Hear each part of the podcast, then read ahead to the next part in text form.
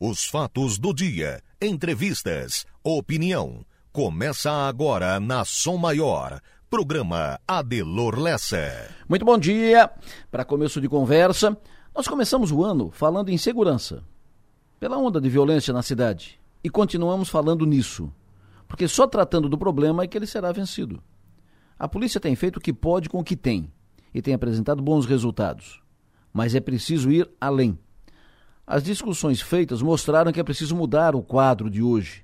Aumentar o efetivo policial, instalar equipamentos, modernizar a estrutura, integrar ações dos entes envolvidos, desenvolver ações preventivas, encaminhar projetos culturais e sociais intervenção na infraestrutura e logística para frear a ação de marginais e a disseminação do tráfico e consumo de drogas em pontos críticos da cidade, entre outras tantas ações e projetos e tal. É fato que tem muita gente envolvida nas discussões, muita gente trabalhando para fazer a cidade mais segura, devolvendo a sensação de segurança às pessoas e vencendo o medo. Tem o GGIM, muita gente ali no GGIM, tem no Forcri, na SIC, na CDL, na UABC, na Câmara de Vereadores, na Prefeitura, na Polícia Militar, na Polícia Civil e assim por diante. Muita gente envolvida.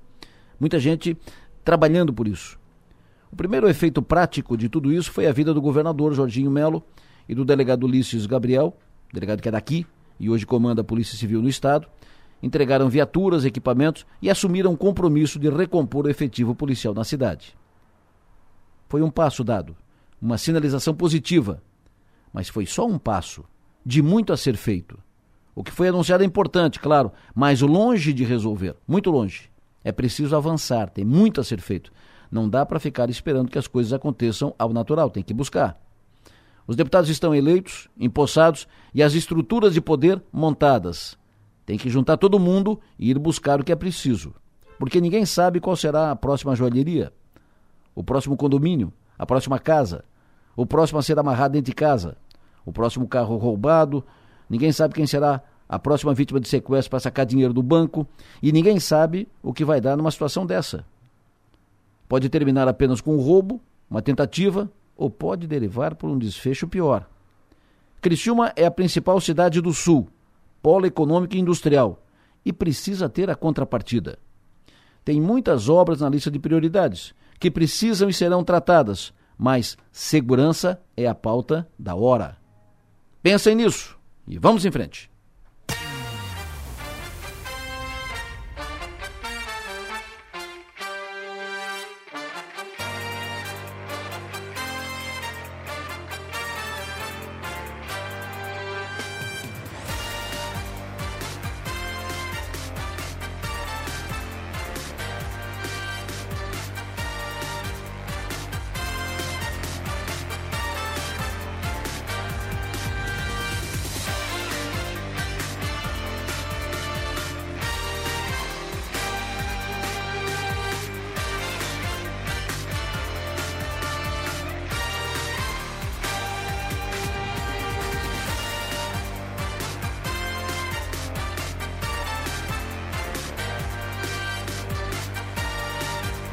No sul do estado catarinense, agora 7 horas da manhã, 3 minutos.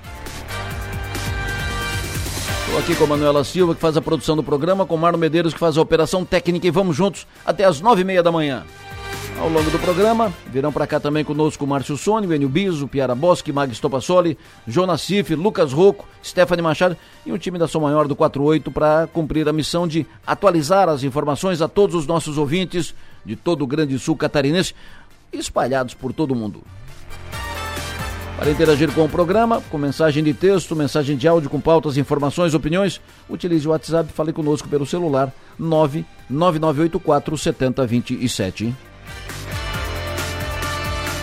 Para nos ouvir, além de sintonizar o FM 100,7 do seu carro ou do seu rádio, o rádio que está aí em cima da mesa, está na cozinha, você pode também acessar o link da Som Maior que está disponível no 48, 4 numeral 8 por extenso.com.br.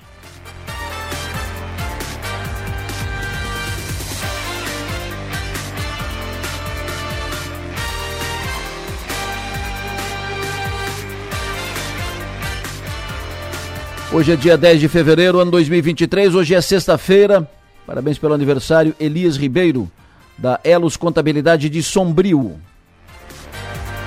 Cumprimento hoje também pelo aniversário o prefeito de Tubarão, Juarez Ponticelli, parabéns.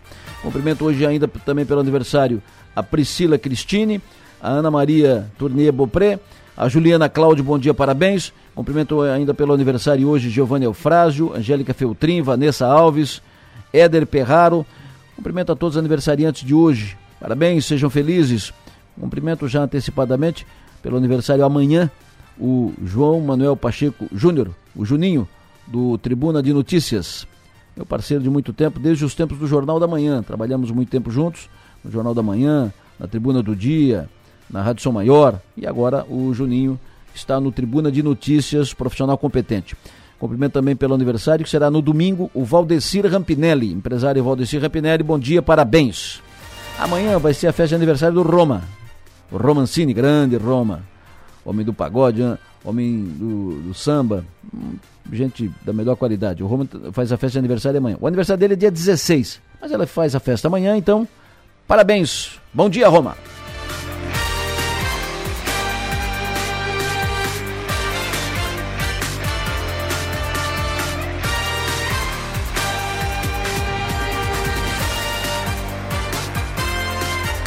Bom, 7 horas e 5 minutos.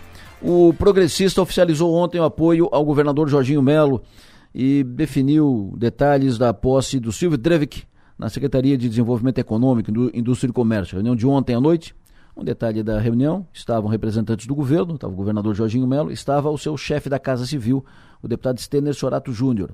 E estavam uh, dirigentes e lideranças do progressista, entre eles o prefeito Ponticelli. O Soratinho e o Ponticelli são de Tubarão e não tocam na mesma sintonia em Tubarão, mas estavam à mesma mesa e boa relação. Nesta reunião foi também tratada a possibilidade do deputado do Sul, José Milton Schaeffer, assumir como líder do governo na Assembleia Legislativa. É uma possibilidade. Não foi batido martelo, pelo que se sabe, mas eh, foi tratado disso também. Outra informação de política: o MDB vai conversar com o governador na segunda-feira, duas da tarde. Está marcada a reunião, segunda-feira, duas da tarde. Vai a bancada de deputados, vai a direção do MDB para definir, bater martelo sobre entra ou não entra no governo. As conversas avançaram ontem. O filho do governador, o Felipe Melo, em nome do governador, teve reunião com os deputados do MDB e foi tratado da possibilidade de o MDB assumir com autonomia na Secretaria de Infraestrutura. Agora, Falta essa reunião com o governador para bater o martelo. Ontem, uh, deputados e políticos que diziam que o, que o MDB iria ficar fora já diziam no final da tarde, começo da noite, que o MDB pode entrar no, no governo, é uma possibilidade, vamos ver, vamos discutir e tal. Ou seja, o quadro mudou um pouco. Decisão segunda-feira. Por enquanto, o Jorginho Melo tem, além do PL, além de representantes do PL, tem no seu governo a a, participação assegurada, confirmada do progressista. O PSD confirmado não vai. Outra de política, a Polícia Federal recebeu ontem as vereadoras que estão ameaçadas de morte em Santa Catarina, são cinco vereadoras, teve um ato ontem de solidariedade a elas, uma delas é a Giovana Mondardo aqui de, de Criciúma, e a Polícia Federal assumiu o compromisso de investigar as ameaças de morte contra elas. Deputada Carolina Detone, nova coordenadora da bancada federal catarinense, vai falar daqui a pouco aqui sobre obras e infraestrutura do governo federal no sul do estado. Informação de Florianópolis, Aprovado agora pelo Conselho da Celesc, o engenheiro Tarcísio Stefano da Rosa é o novo presidente da Celesc, não o presidente da estatal. O Stefano da Rosa, embora seja catarinense, ele foi presidente da estatal de energia, da Celesc lá do Amazonas, né? lá tem outro nome, é Amazonas Energia. E ele fez lá a privatização da empresa. O governo Jorginho Melo, outra do governo Jorginho, ele vetou a lei do PIX no pedágio. Uma lei aprovada na Assembleia que permitia, previa a possibilidade de o, de o cidadão pagar o pedágio com PIX. Foi vetada a, a, lei pelo governador por uma razão simples, é inconstitucional. Nem governador, nem, nem, nem, nem deputado estadual, nem governador, nem assembleia, nem governo, nem assembleia, podem uh, criar, uh, interferir, criar ações ou, ou, ou, legislação ou normas em rodovias federais ou qualquer outra instância federal. Isso cabe ao governo federal ou ao Congresso Nacional. Ponto. Básico, né? Como é que os deputados aprovam uma lei dessa? Via Gastronômica de Criciúma tem nova diretoria, o novo presidente vai falar daqui a pouco aqui. E no futebol, destaque para hoje, domingo Criciúma deve ter a estreia do Éder, num jogo que será de vencer ou vencer. O adversário de domingo do Criciúma, Joinville, ganhou ontem 4 a 0. Passou o Criciúma na tabela de classificação. E hoje o Tigre não estaria entre os classificados para a próxima fase do Campeonato Catarinense. Estaria fora da disputa do título. Por isso, o jogo de domingo contra o Joinville, que ganhou ontem de 4 a 0, vai ser um jogo de vencer ou vencer. Hum. Nós vamos falar de tudo isso no programa, entre outros assuntos que estão na pauta, mas agora às 7 e 9 é, é hora de saber do Enio Bis como é que estão as informações, o que, é que tem de novo hoje nas estradas, rodovias. Bom dia, Enio. Pois não, Delor. Bom dia para você, bom dia para quem nos acompanha. No bairro Pio Correia, as obras na, na rua Guerra Junqueira começaram no início desta semana. As obras estão concentradas ali entre a Avenida Humberto de Campos e a rua Augusto dos Anjos, que fica próximo ao Parquinho do Marista. O local totalmente sinalizado e os desvios também. Mas o alerta, viu, Adelor, desta manhã é para que os motoristas que à noite ou na madrugada estacionam os carros exatamente no local onde as máquinas que são utilizadas nas obras estão estacionadas, paradas. De quarta-feira para cá, alguns motoristas estão estacionando os carros no pátio de máquinas, o que faz com que todo início de manhã haja dificuldade em tirar as máquinas do local, atrasando cada início de trabalho em cada manhã. O Departamento de Trânsito e Transporte de Criciúma e a empresa que executa as obras estão com essa dificuldade e pedem a compreensão dos motoristas ali do bairro Pio Correia, eh, Pio Correia para que não deixem os veículos estacionados onde estão as máquinas. Em Laguna vem aí carnaval. Então, em Laguna, trânsito alterado por causa do carnaval. Trânsito no Mar Grosso, onde é, está alterado desde ontem e segue assim até o fim do carnaval. A alteração acontece na rua Doutor Aurélio Rótulo, logo no início do balneário, para quem vem da Praia do Iró vai passar a ter mão dupla nesse local. O acesso na região da Praça Francisco Pinho, bastante frequentada, vai estar fechado para montagem exatamente das estruturas do carnaval. Então, quem trafegar pela Avenida Beira Mar, ali no Mar Grosso, no sentido Praia do Iró, vai ter que fazer o contorno pela Praça Francisco Pinho e depois seguir pela rua Doutor Aurélio Rótulo, que vai estar em mão dupla e sem permissão para estacionar na via. Essas alterações no Mar Grosso e Laguna, no trânsito, portanto, seguem até o fim do carnaval. BR-101, Polícia Rodoviária Federal, Artérias Litoral Sul e CCR Via Costeira informam trânsito na BR-101. Inclusive, trecho sul da rodovia está fluindo normalmente, sem nenhuma interdição ou restrição. E na BR-280, nós uh, já estamos alertando há um bom tempo, mais precisamente a Serra de Corupá está em situação de emergência. Há trechos no local em meia pista ou pavimento provisório, presença de máquinas, trabalhadores. Então a Polícia Rodoviária Federal está recomendando que veículos pesados não circulem por aquela região da Serra do Corupá por motivo de segurança e também para não prejudicar o andamento das obras. Adelor. Perfeito, Enio. Muito obrigado. Muito obrigado, Enio. Até mais tarde. 7 e 12. Agora, preste atenção nessa informação da Coopera. Momento Coopera.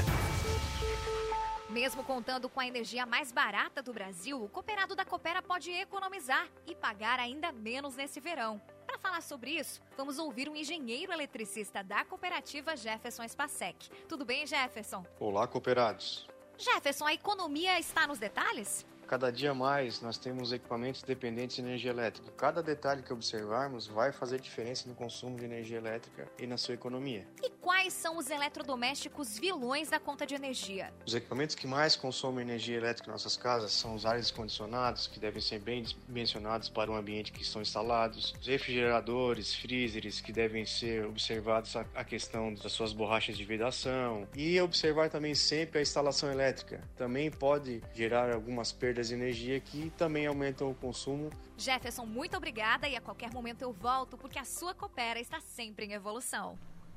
7 e 13, alô Márcio Sônico, muito bom dia. Adelor Lessa, da Rádio São Maior, bom dia para todos. Tudo bem, professor? Me diga como é que fica o tempo hoje, sexta-feira, o tempo final de semana, o povo vai para cá, vai para praia, vai para lagoa, vai subir a serra, vem... o povo está preocupado com o tempo, conta. Ah, pode ficar despreocupado. Tem essa nebulosidade agora de manhã cedo pelo estado, tem uma nebulosidade agora é, presente em toda a região sul do estado, em todo o estado também. E isso aí tem algumas chuvas acontecendo agora aí pelo, por Santa Catarina, ali na região entre São Joaquim e Lages, ali nos altos da Grande Florianópolis, regi região de Alfredo Wagner, tem alguma precipitação acontecendo. Então, isso é associado a essa nebulosidade. E as temperaturas começaram de maneira normal, viu? Uh, 20 graus Criciúma foi a menor temperatura da madrugada, 21 graus em Uruçanga, ali 20 graus em Araranguá, 23 em Laguna, região de praias, então um pouquinho mais quente na região da praia. Inclusive, até ia comentar contigo que a, a temperatura do mar está tá um espetáculo, né? A temperatura do mar está é, é mais para o mês de março, está marcando agora 26 graus, a medição feita pelo João Batista Longo da, da plataforma norte do Rincão, ele mede realmente com termômetro a temperatura da água e está colocando na, na página dele 26 graus a temperatura do mar nesse momento no Balneário Rincão e assim pelas praias do sul catarinense. Lá em cima na Serra de Elor, nada mais frio do que 13 graus na estação do Morro da Igreja, ali em Bom Jardim, entre Bom Jardim e Urubici. Então, uma te temperatura normal para a época do ano, que o normal para fevereiro é começar com 19, 20 graus, como está acontecendo agora.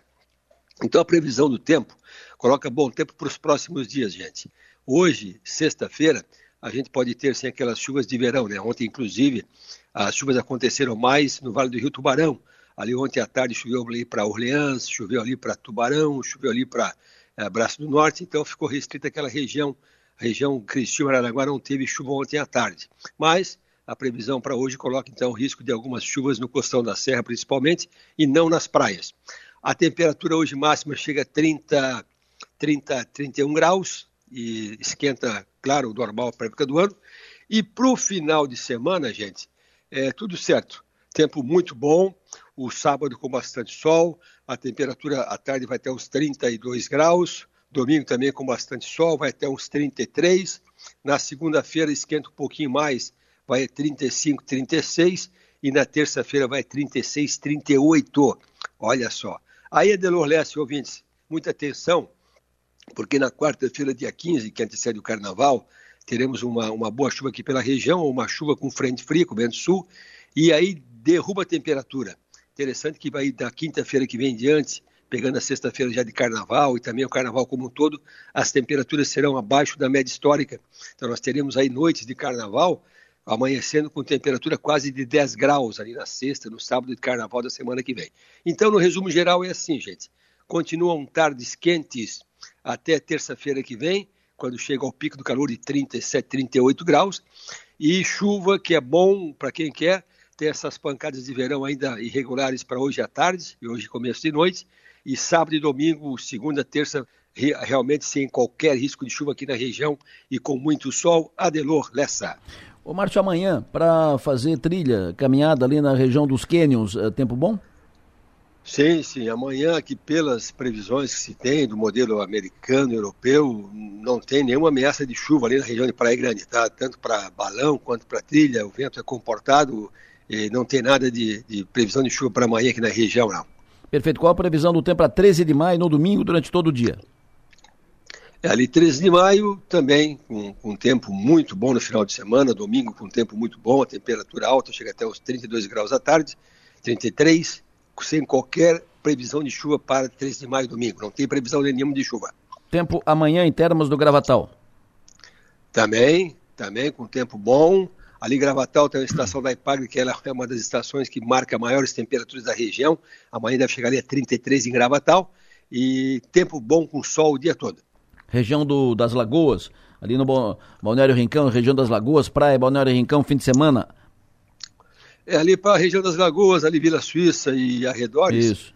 É, amanhã com bom tempo também, céu praticamente claro, então para quem vai para a praia, muita atenção, né? É, protetor solar, sombreiro, porque vai ter hum. muito sol na praia final de semana, vai ter uma brisazinha de leste não muito veloz, e o Adelor, pela imagem que o, o, João Batista Longo bota aqui na, na, na internet, na câmera dele aí do, do Vejo Mar, o mar tá, um, tá uma lagoinha, tá um espetáculo. 26 graus água do mar. Final de semana com o céu praticamente claro, sem nuvens. Então, é para bombar aí tudo que é praia do sul do estado com muita gente. Aí tem que ter muita atenção, né, gente? Com bastante sol no final de semana. Perfeito, professor. Me diga, é previsão para bombinhas de segunda a quinta-feira, semana que vem. É, a semana que vem, ali para Bombinhas, assim como para boa parte de Santa Catarina, ela começa a ter uma semana razoável. Então, é uma semana boa, segunda, terça, depois aí na quarta-feira tem aquela, aquelas riscos de chuvas assim mais frequentes, quarta, quinta-feira de semana que vem. Aí a partir da, da quarta-feira da semana que vem as temperaturas também caem bombinhas. Lembrando que no carnaval, no carnaval, assim para adiantar um pouquinho, a, a, previsão para o litoral norte do estado é um pouquinho pior do que o sul do estado. Tem algumas chuvinhas no carnaval acontecendo tanto aqui quanto lá. A maior chuva do carnaval, Delu, para quem está se programando, é na segunda-feira, dia 20 Segunda-feira, dia 20, tem uma espécie de um, de um ciclone extratropical aí pela previsão adiantada. Então chove bastante dia 20 do carnaval, mas os outros dias do carnaval serão com temperaturas mais baixas, ventinho sul, e até pode ter alguma uma chuvinha leve no carnaval, mas o, o pior dia é a segunda-feira, dia 20. Duas perguntas aqui, o Gustavo de Sara. Como fica o tempo na próxima semana que vem em Sara? Chove na semana que vem em Sara? E o tempo na hora do jogo do Tigre, domingo, sete da noite. É, o, a semana que vem na Isara tem uma chuvinha fraquinha ali para quarta-feira, depois ali para sábado de carnaval, mas é pouquinha coisa, viu? E a partir da quarta-feira tem aquele ventinho sul, então a quarta-feira é o dia que pode chover em Sara fraco. E Criciúma domingo à noite, excelente. O jogo do Criciúma e Joinville, céu claro, a lua agora ela, ela é minguante, é, então vai estar uma noite bonita para o jogo do Criciúma. Sábado e domingo, Morro dos Conventos, Araranguá. Meu Deus, ah, bela, bela, bela fotografia, bela paisagem, sol o dia todo, céu claro, noite, dia, pouco vento. Olha, é, parabéns para quem vai para o Morro de Conventos, que vai estar bonito demais. Floripa, hoje. É, capital hoje tem uma, tem uma previsão de uma chuvinha fraca por lá, viu? Até aqui pelo radar a chuva já está se aproximando, tá ali Angelina, ali descendo aquela parte mais alta da região da Grande Florianópolis. Então hoje tem alguma chuvinha fraca em Florianópolis durante o dia mas final de semana é bom. Final de semana é, é, bom. Ali na capital do estado tem aquelas serras do leste que a gente chama, né? É Morro de Cambirela, é ali aquelas serras que vai ali para subir Alfredo Wagner. Então isso aí sempre altera um pouquinho, pode ter alguma pancadinha leve, madrugada, começo da manhã. Perfeito. Tem como saber a previsão para Praia do Rosa no fim de semana depois do carnaval, 24 a 27 de fevereiro? Fim de semana depois do carnaval? Oh, por enquanto aqui a previsão alongada, a previsão alongada está colocando bom tempo, tá? Eu, eu, tenho aqui o carnaval dia 20 com aquela chuva um pouco mais forte, segunda-feira, depois terça melhora, quarta é bom, quinta, sexta, sábado, bom tempo, então por enquanto 24 a 26, bom tempo ali naquela região. Última semana, última semana, primeiros dias em Itajaí, última semana de, de fevereiro, primeiros dias de março, Itajaí. É. É, por enquanto está colocando bom tempo, viu, Adelor? Tá tá aquela bom. última semana do mês, está colocando bom tempo aqui na, na região litorânea catarinense. É, tem essa chuva, como eu disse para ti, do carnaval. Deixa eu só aqui fazer aqui uma, uma, uma constatação, se é verdade que estou dizendo para ti. Sim, Ó, do dia 9 ao dia 15 é, é para estar tá mais seco, é, é, do dia 16 ao dia 22, é do dia 22 em diante, porque bota aqui 22 em diante, vamos ver se bota aqui a previsão. É, 20, 22, a 2 de março, 8 de março, chuvas dentro da normalidade, então é para estar tá mais seco sim, para estar tá um tempo bom. Perfeito. E para fechar, Rio de Janeiro, lá no último sábado do mês de fevereiro, dia 25 de fevereiro. É, Rio de Janeiro está colocando o tempo seco naquela, naquela situação ali, tá? Tempo bom. Ali no carnaval vai ter alguma chuva, mas depois disso ali, no dia 25, que é a última semana, está colocando um bom tempo do Rio de Janeiro. Fechou, professor. Muito obrigado, sucesso e energia, bom trabalho.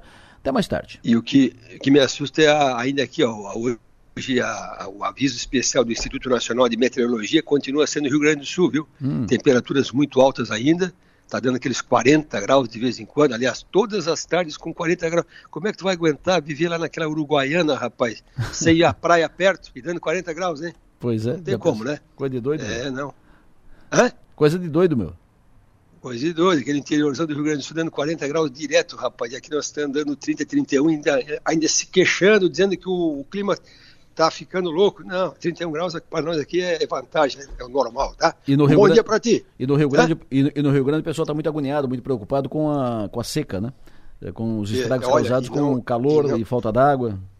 É, e, e, lá a chuva, por enquanto, quer ver uma coisa? Tá vendo aqui a, a situação de chuva lá é muito, tá muito ruim, que hoje lá não chove, amanhã também não chove, domingo não chove, segunda-feira pouquinha coisa, quer ver uma coisa? Hum. Ó, aí chove lá para quarta-feira. Então, quem sabe deu, uma, deu um aguaceiro bom na quarta-feira e quinta-feira da semana que vem. Mas até lá, seca no Rio Grande do Sul ainda mais severa. Muito obrigado, Martio.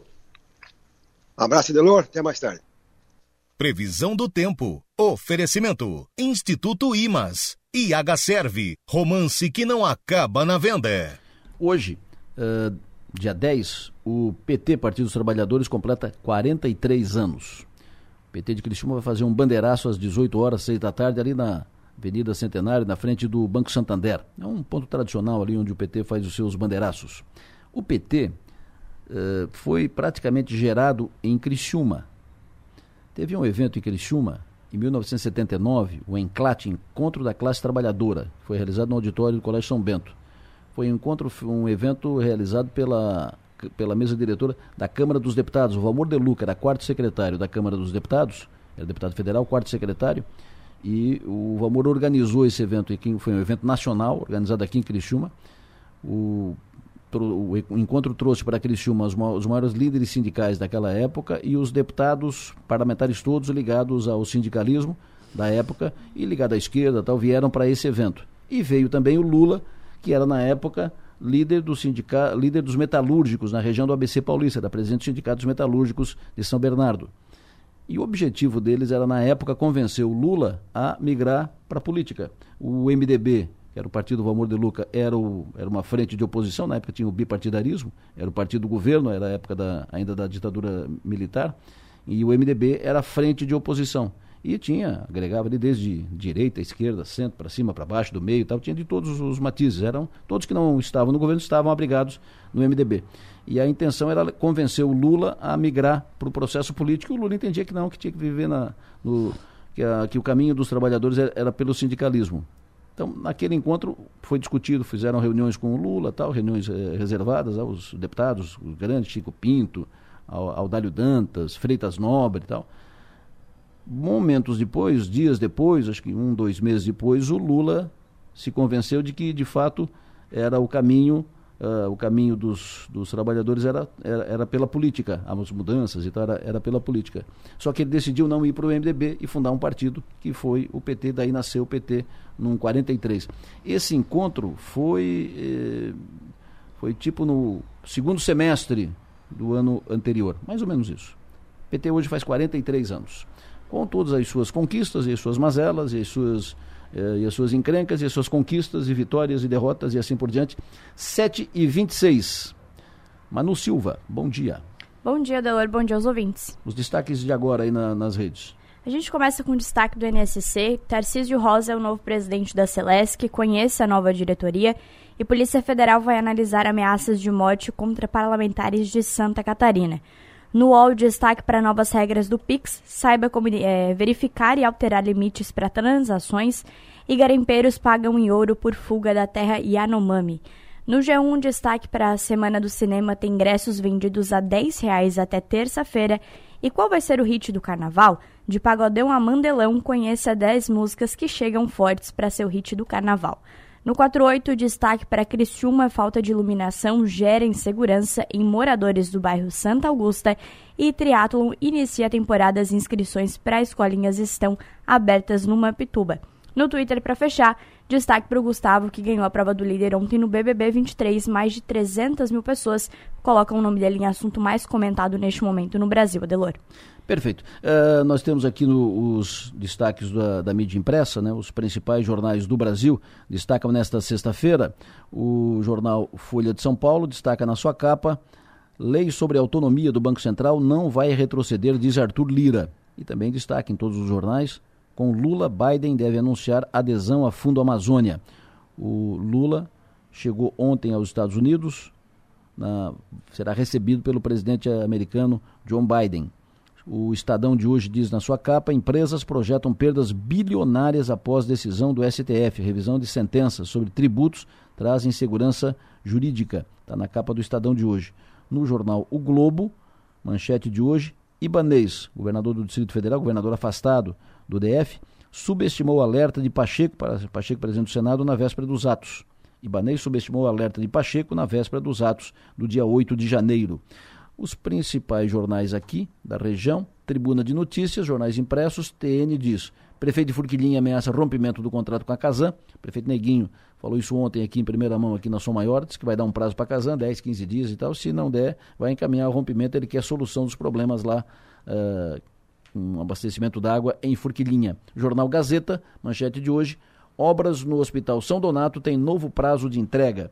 E o Gentil Francisco me passou aqui a capa do jornal dele, o Jornal dos Bairros do Gentil Francisco, que destaca nesta sexta-feira, no jornal semanal, o encontro dos líderes comunitários com o Ministério Público para tratar das questões da água. É, o, inclusive eles vieram aqui, os, os, dirigentes da UABC e representantes do, do movimento comunitário estiveram aqui tratando disso e dizendo que iam levar o assunto ao Ministério Público. E está aqui na capa, então, do Jornal dos Bairros. Ministério Público recebe comissão da Água e Saneamento de Criciúma. Manchetes do dia. Oferecimento. Mega Escritório Soluções para seu ambiente e Colégio Adventista. Muito além do ensino. Como disse, o presidente Lula está nos Estados Unidos uh, para um encontro com John Biden, presidente americano. Ives Goulart, uh, nosso correspondente lá nos Estados Unidos, acompanha. Olá, ouvintes da Som Maior FM. Coincidência ou não, os presidentes Lula e Biden chegaram ao mesmo tempo. Lula chegou na Blair House e Biden na Casa Branca às 17h30. Biden estava na Flórida, onde foi falar dos programas sociais, e Lula veio direto do Brasil. O presidente Lula vai se encontrar com alguns políticos do Partido Democrata na Blair House, que é a casa destinada para receber os chefes de estados que, a convite do presidente americano, ficam acomodados. A casa histórica é de 1924 e fica a 200 metros da Casa Branca. Essa conversa de Lula e Biden hoje vai tratar dos seguintes temas: defesa da democracia, que é um dos temas muito caro ao presidente Biden que falou sobre isso no discurso do Estado da União no Parlamento americano na última terça-feira. Lembrando que, assim como no Brasil, no dia 8 de janeiro teve a sede dos três poderes invadidos por vândalos, aqui em Washington, no dia 6 de janeiro de 2021, houve a invasão do Capitólio, que foi um dos marcos, segundo Biden, abre aspas, a maior ameaça à democracia americana desde a Guerra Civil. Esse vai ser um assunto que vai ter muita ênfase. A própria comitiva brasileira deu uma pista sobre quais serão os assuntos importantes que estará em pauta hoje. Como será o encontro? Lula vai estar na Casa Branca em um encontro apenas com John Biden e seus assessores. Em seguida, vai haver um encontro ampliado com a ministra do Meio Ambiente, Marina Silva, assim como Fernando Haddad, ministro da Fazenda, que também vai se encontrar com o secretário do Tesouro americano. Os Estados Unidos é o segundo maior parceiro comercial do Brasil como também são os maiores produtores de produtos manufaturados e industrializados do país há uma discussão para ampliar a venda desses produtos para os Estados Unidos, inclusive uma ênfase nos semicondutores, que é um produto em alta demanda principalmente na fabricação de carros, eletrônicos e computadores. O Brasil quer fazer parte dessa cadeia produtiva, pois esse produto tem uma enorme demanda em toda a indústria mundial. Essa será a grande pauta aqui na capital que terá uma tarde agradável e a temperatura aqui em Washington está bem amena, com cara de primavera na casa dos 17 graus, o que é uma raridade para o inverno americano. Então os ventos estão favoráveis para esse encontro que vai acontecer logo mais. Ive Goulart de Washington para a Rádio Som Maior FM.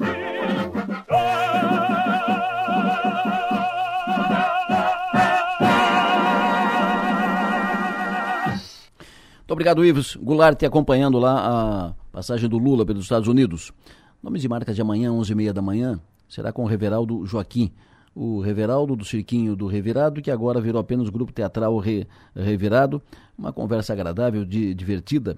O Reveraldo conta com o início de tudo. Ele era gerente de uma loja tradicional em Criciúma e largou tudo e convidou, a, fez o convite para a mulher.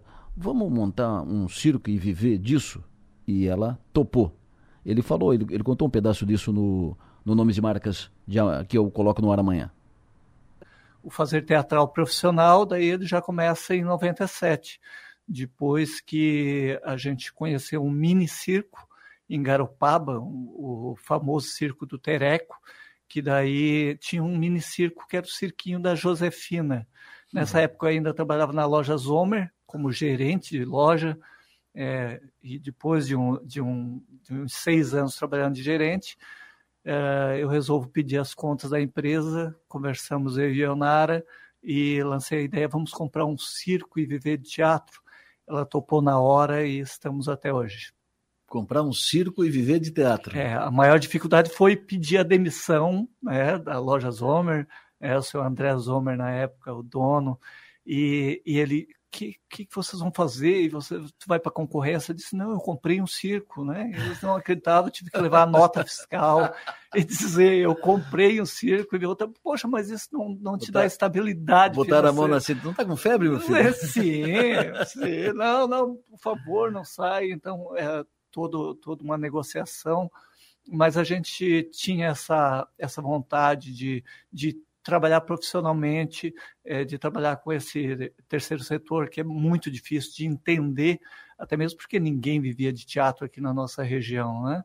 E, e o primeiro trabalho nosso foi em Florianópolis, justamente para entender onde é que se vive de teatro, como se vive. E a gente começou é, vivendo de teatro sem saber como viver de teatro. Isso com o programa completo amanhã, 11h30 da manhã. Antes disso, o Nomes e Marcas amanhã com o Reveraldo Joaquim, 11h30 da manhã. Antes do Nomes e Marcas tem mais um programa da Som Maior no Rincão com a Unesc. E antes do programa da Som Maior no Rincão, teremos mais um retorno de origem com as, com as italianas, a Soraya e a Vivi. Mais tarde nós teremos o Ninguém Morre de Tédio, o podcast da Mag Stopassoli, que amanhã a Mag amanhã faz, faz, coloca no ar uma conversa muito agradável com o Anderley Antonelli. Aí eu saí candidato a deputado. Saí candidato a deputado, perdi por 120 votos. Mentira. 120 votos. Aí, aí ficou suplente. Acabei assumindo um tempinho lá, acho que foi 45, 60 dias, é, quando o Kister foi para a Celesc, ele teve que renunciar. Uhum. Então eu assumi efetivamente como deputado um tempinho, mas foi um. Não deu para fazer nada, absolutamente nada. A única coisa que eu fiz foi pagar o imposto de renda, porque eu esqueci de lançar aquele, aquele mês e pouco que eu fiquei lá, acabei pagando multa, juro e correção, não ganhei nada. O podcast da Maga vai pro ar depois do Everaldo João amanhã, uh, sábado amanhã, e depois fica nas redes e tal. E ontem nós tivemos mais um podcast do seu João Nassif, da Confraria do Bigode, João Nassif e o Enio Bis, Ontem eles receberam o Roberto Volpato e o Robson. perguntei. Quantas vezes jogando tu matou tempo para garantir resultado? Muitas. Normal isso, então? Normal. Não é matar tempo. Não. É. As pessoas, assim, ó, não é a questão, ah, cera tal. As, eu sempre fiz para quê? Para quebrar o ritmo da partida. Tava sofrendo uma pressão, meu time pressionado, os caras já tinham cobrado às vezes 4, 5 escanteios, porrada, porrada, pressão, é. pressão, pressão. Os meus próprios atletas às vezes vêm e falam pra mim, Roberto, cai, dá uma segurada. Dá uma segurada. Lona. Por quê? Os caras não, não aguentam mais. Tem que dar uma respirada e não consegue. Às vezes tu. A bola vai na área, o zagueiro rebate, sobra, volta de novo e, e rebate, vai, fica aquele bate e rebate, tá bom, os caras estão ofegando. Daqui a pouco começa a faltar oxigênio no cérebro. Dá uma caída. Quem que pode cair? O goleiro. Quebra o ritmo da partida. Legal, esse é o Roberto Volpato, um dos entrevistados ontem no, no podcast do Nacif e do Enio Bis, o, a Confraria do Bigode, tá nas redes, tá no Portal 48, tá nas redes, no YouTube e tal, o podcast Confraria do Bigode. Seu João, bom programa ontem de novo, hein? Bom, bom programa, Delô, bom dia. Olha, o Robson é sempre divertido, né? Uma pessoa realmente maravilhosa, simples. E o Roberto a gente já conhece, estamos, estamos mais acostumados com o Roberto sempre um cara direto, objetivo, né, dizendo as coisas com clareza e não refugando, né? Como essa história aí, vou matar tempo, não vou fazer cera, vou matar tempo. Mas enfim, cada um sabe onde é que o calo aperta, né? E lá dentro de campo as coisas realmente são mais complicadas do que aqui fora. Então, ontem foi muito bom, os dois fizeram realmente um, um programa legal e vamos continuar, quem sabe, nessa balada. Fizemos dois, né, Delu? Quem sabe o terceiro sai semana que vem, né? Exatamente. Seu João, jogo para vencer ou vencer, jogo complicado. O Joinville ontem fez 4 a 0 passou o Criciúma na tabela de, de classificação. Hoje o Criciúma estaria fora uh, da disputa do título, não estaria classificado para a próxima fase. E agora o Joinville será o adversário do Criciúma aqui domingo. Azedou, meu. É inter interessante, Adelo, que a hora que nós terminamos o podcast, aí fizemos uma resenha rápida lá em cima, aí em cima na rádio, a hora que nós descemos no saguão ali, cruzamos com o Anselmo Freitas, que estava chegando. E ele preocupadíssimo, né? Chegou e falou: Ah, cara, caímos na zona do rebaixamento, já está 2 a 0 para o Joinville, que foi, que foi o resultado do primeiro tempo. Então, isso, essa, esse resultado de ontem, acho que está causa, tá causando preocupação na torcida, nos jogadores, na diretoria, em todo, o, em todo o conjunto que envolve o Criciúma. Porque depois de seis rodadas, com apenas uma vitória, três gols marcados, é muito pouco, é, é só, tem a, só tem o ataque melhor do que o Atlético Catarinense, que não marcou nenhum gol até agora, e é o lanterna do campeonato. Então ontem passou, passou o Joinville, foi para oitavo, e tem o Marcílio com sete pontos também, e o Criciúma caiu com sete pontos para a nona posição. É complicado, e esse jogo aí de domingo vai ser emblemático, né? É vencer ou vencer, não tem, outra, não tem outro resultado. Em caso de, um não, de uma não vitória, a situação realmente vai ficar muito complicada, porque os times estão subindo na classificação. O Cristiano não ganha, só empata, vai de grão em grão. Então precisa ganhar um jogo aí para dar um pouco mais de fôlego e quem sabe pegar uma moral aí para o restante dessa fase. Já foi cumprida já um pouco mais da metade. São 11 jogos nessa primeira fase, seis jogos já se passaram. Então o Criciúma terá cinco jogos aí, uma oportunidade para quem sabe, em caso de vitória domingo, se consolidar na zona de classificação. Perfeito. Complicado, hein, professor? Barbaridade. De novo, né? Pois... Agonia de novo, meu. Barbaridade. Pois é, tá muito, tá muito mais fácil a Série B do Catarinense, né? Quem sabe já tá, tô acostumado ali, né? Presta atenção, né, meu? Tá bom, meu. Um abraço, sucesso energia. Até mais tarde. Valeu, bom fim de semana a todos aí. Um abraço. No Fio do Bigode. Oferecimento: Raibel e Clínica Odontológica Dr. André Lima. O ouvinte me pergunta aqui: tem alguma informação a respeito da construção do Mirante no Morro da TV, no Morro Sequinel? Qual a previsão de entrega dessa obra? Fiz uma, um contato agora rápido aqui, troquei mensagem com o secretário Tita Belori, secretário de Infraestrutura de Criciúma. Ele me disse: a obra está em andamento, segue o curso. E segundo semestre, a obra estará concluída, segundo semestre deste ano 2023. Ouvinte falando conosco. Bom dia, Delor. É, vindo da, do arroio agora, e ali na. Depois que passa aquele pontilhãozinho, de quem está vindo do arroio para Aranguá, é, tem um cavalo que morto na beirada da estrada. Acho que alguém bateu durante a noite ali. E aí se puder dar um aviso aí para os órgãos que que possam estar tá, é, verificando essa situação e até retirando do local. Mas é bem próximo ali da, do pontilhãozinho ali. Informação está aqui, inclusive, na capa do 48. Acidente entre cavalo e veículo é registrado em Araranguá. O animal morreu no local devido à colisão. Esse, esse acidente, os detalhes estão ali no, no 48. O, esse acidente falado, citado agora pelo ouvinte. Uh, Cavalo, esse negócio de cavalo solto perto da pista da rodovia, é, dá nisso, ó. Acidente grave nessa madrugada da, em Araranguá, entre Araranguá e Arroio do Silva, na rodovia que liga Araranguá a Arroio do Silva, no trecho do Arroio do Silva. Mais ouvinte falando conosco. Bom dia, Delor. É, uma pergunta sobre a Santos Dumont e a Carlos Pinto Sampaio. Vai ter ou tem algum tipo de radar já instalado nessas avenidas? Porque às vezes eu passo ali e ou tô uh, andando de, de, patins, alguma coisa, e o pessoal tá andando muito rápido, parece que estão fazendo pega.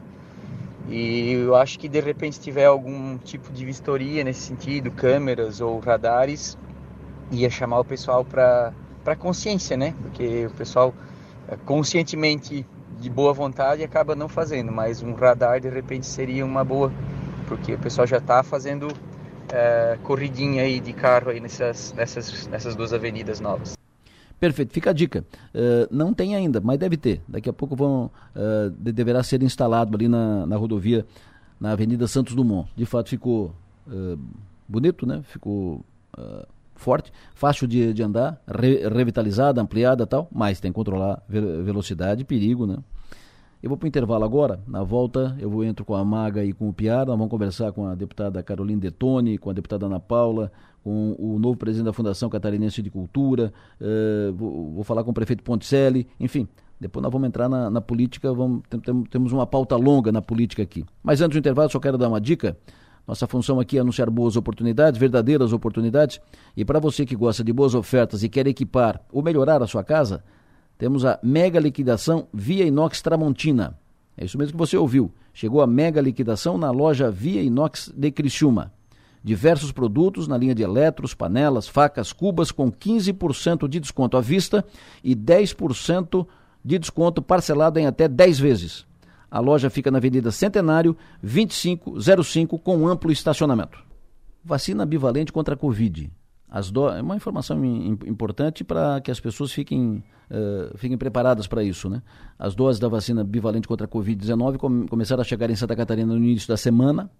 Previsão é que o Estado receba, nesse primeiro momento, um total de 671.118 doses. A distribuição para as regionais começa no dia 22 de fevereiro e, segundo a orientação do Ministério da Saúde, o reforço com a bivalente começa a ser aplicado na população dos grupos prioritários no dia 27 de fevereiro. Portanto, a vacina bivalente contra a Covid a partir do dia 27 de fevereiro. Maga Estopassoli, bom dia. Muito bom dia, Delor. O Piara Bosque, alô, bom dia. Bom dia, Delor, bom dia, Maga, bom dia, ouvinte São Maior. Temos o prazer de ouvir agora, está na linha conosco, fala direto de Brasília, nova coordenadora do Fórum Parlamentar Catarinense, coordenadora da bancada federal dos deputados federais de Santa Catarina e senadores catarinenses, a deputada federal Carolina Detone, campeã de votos da eleição do ano passado. Deputada, bom dia. Bom dia, Delor, bom dia, Piara, bom dia, Maga, uma satisfação estar falando aqui na Rádio Som Maior. Prazer ouvi-lo, obrigado pela sua atenção logo cedo aqui com a Som Maior, com o Sul Catarinense. Deputada, infraestrutura eh, será prioridade, pelo que vem sendo dito, será prioridade da, da representação catarinense no Congresso Nacional. Aqui no Sul, nós temos duas obras, uh, ou uma obra e um projeto, que entram nesse uh, no bojo da infraestrutura. A obra na BR 285, que falta um pedaço para terminar. Se não faltar dinheiro e se as coisas andarem de acordo, ela pode terminar no primeiro semestre. E nós temos o projeto do túnel no Morro dos Cavalos, que por enquanto é só projeto, eh, está incluído esse projeto no, no projeto inicial de duplicação da BR-101, projeto que está parado. O, que vocês já trataram disso? Como é que vocês pretendem encaminhar esses dois assuntos na questão da infraestrutura eh, em interesse do sul catarinense no governo federal?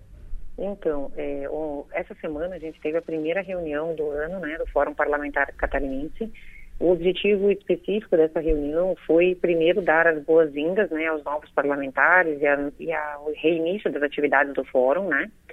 E foi o momento que a gente formalizou a ata de eleição também da minha coordenadoria, porque a gente tem que enviar para a CNO até a semana que vem, quando é o momento da gente informar as emendas impositivas individuais e também nas próximas semanas vai abrir os programas para o cadastro das emendas de bancada, né? Então, uh, já desde o ano passado já foi colocado, né, como prioridade atenção às uh, BRs principais, né, do estado. 470, 280, a 285 foi lembrada várias vezes, tanto que a gente deixou o valor mínimo ali para ela, para que o governo federal possa fazer os aportes necessários para a finalização. Salvo engano, eu acredito que falta menos de 5 milhões de reais para terminar a 285. Nós insistimos durante o governo Bolsonaro para terminar, não sabemos por que não foi dada essa, essa atenção assim no final, mas uh, os deputados do Sul cobraram inclusive esse posicionamento. Não foi o momento em que a gente houve de, em que houve deliberação, né, sobre os assuntos.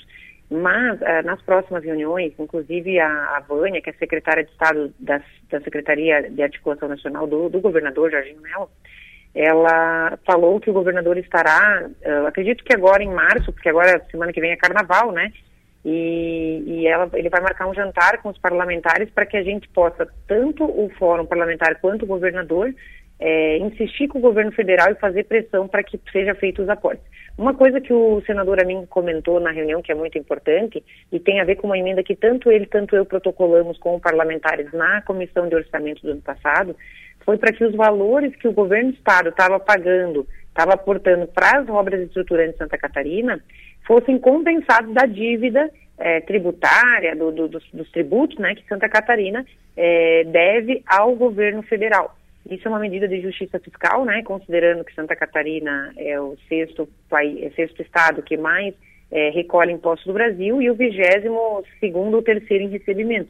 Então, uh, esse é um, um, tema da pauta que a gente também vai dar prioridade, só que as prioridades mesmo, a gente vai fazer uma, uma nova reunião com pauta definida e quando houver deliberação, já falei para todos os parlamentares, porque até o deputado Chiodini não estava, né, e ele pegou uma nota de um jornalista que disse que a gente tinha deliberado um monte de coisa, quando na verdade a gente só fez uma reunião assim, mais de boas-vindas dos deputados, cada um falar seus anseios, aí tinha assim, para os senhores terem uma ideia, é, tinha, tinha mais uh, vereadores, prefeitos, secretários, né, na sala do que deputados, né, porque era uma semana em que o pessoal foi para pedir emendas, né, então a sala estava lotada, foi um evento bem prestigiado e uma coisa interessante foi que eu recebi o aval dos 16 deputados e três senadores para ser coordenadora, né? Porque poderia talvez os dois deputados do PT não votar em mim, né? Mas isso não aconteceu. Então fiquei muito feliz com o resultado, né? Uhum. Perfeito. O Piada Bosca, deputada à tua disposição.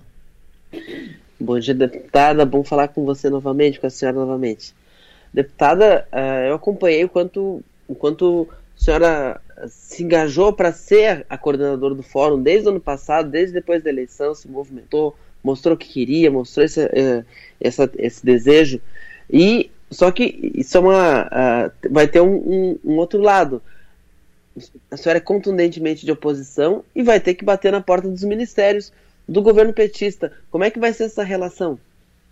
Então, é, eu já conversei, inclusive, quando a gente teve o café da manhã com o deputado Arthur Lira, antes da, da, da reunião dele, estava lá presente na reunião a Maria do Rosário e a Ana Paula Lima, né? Porque a Maria do Rosário está fazendo campanha para estar tá na mesa diretora, tanto que ela se elegeu e tal.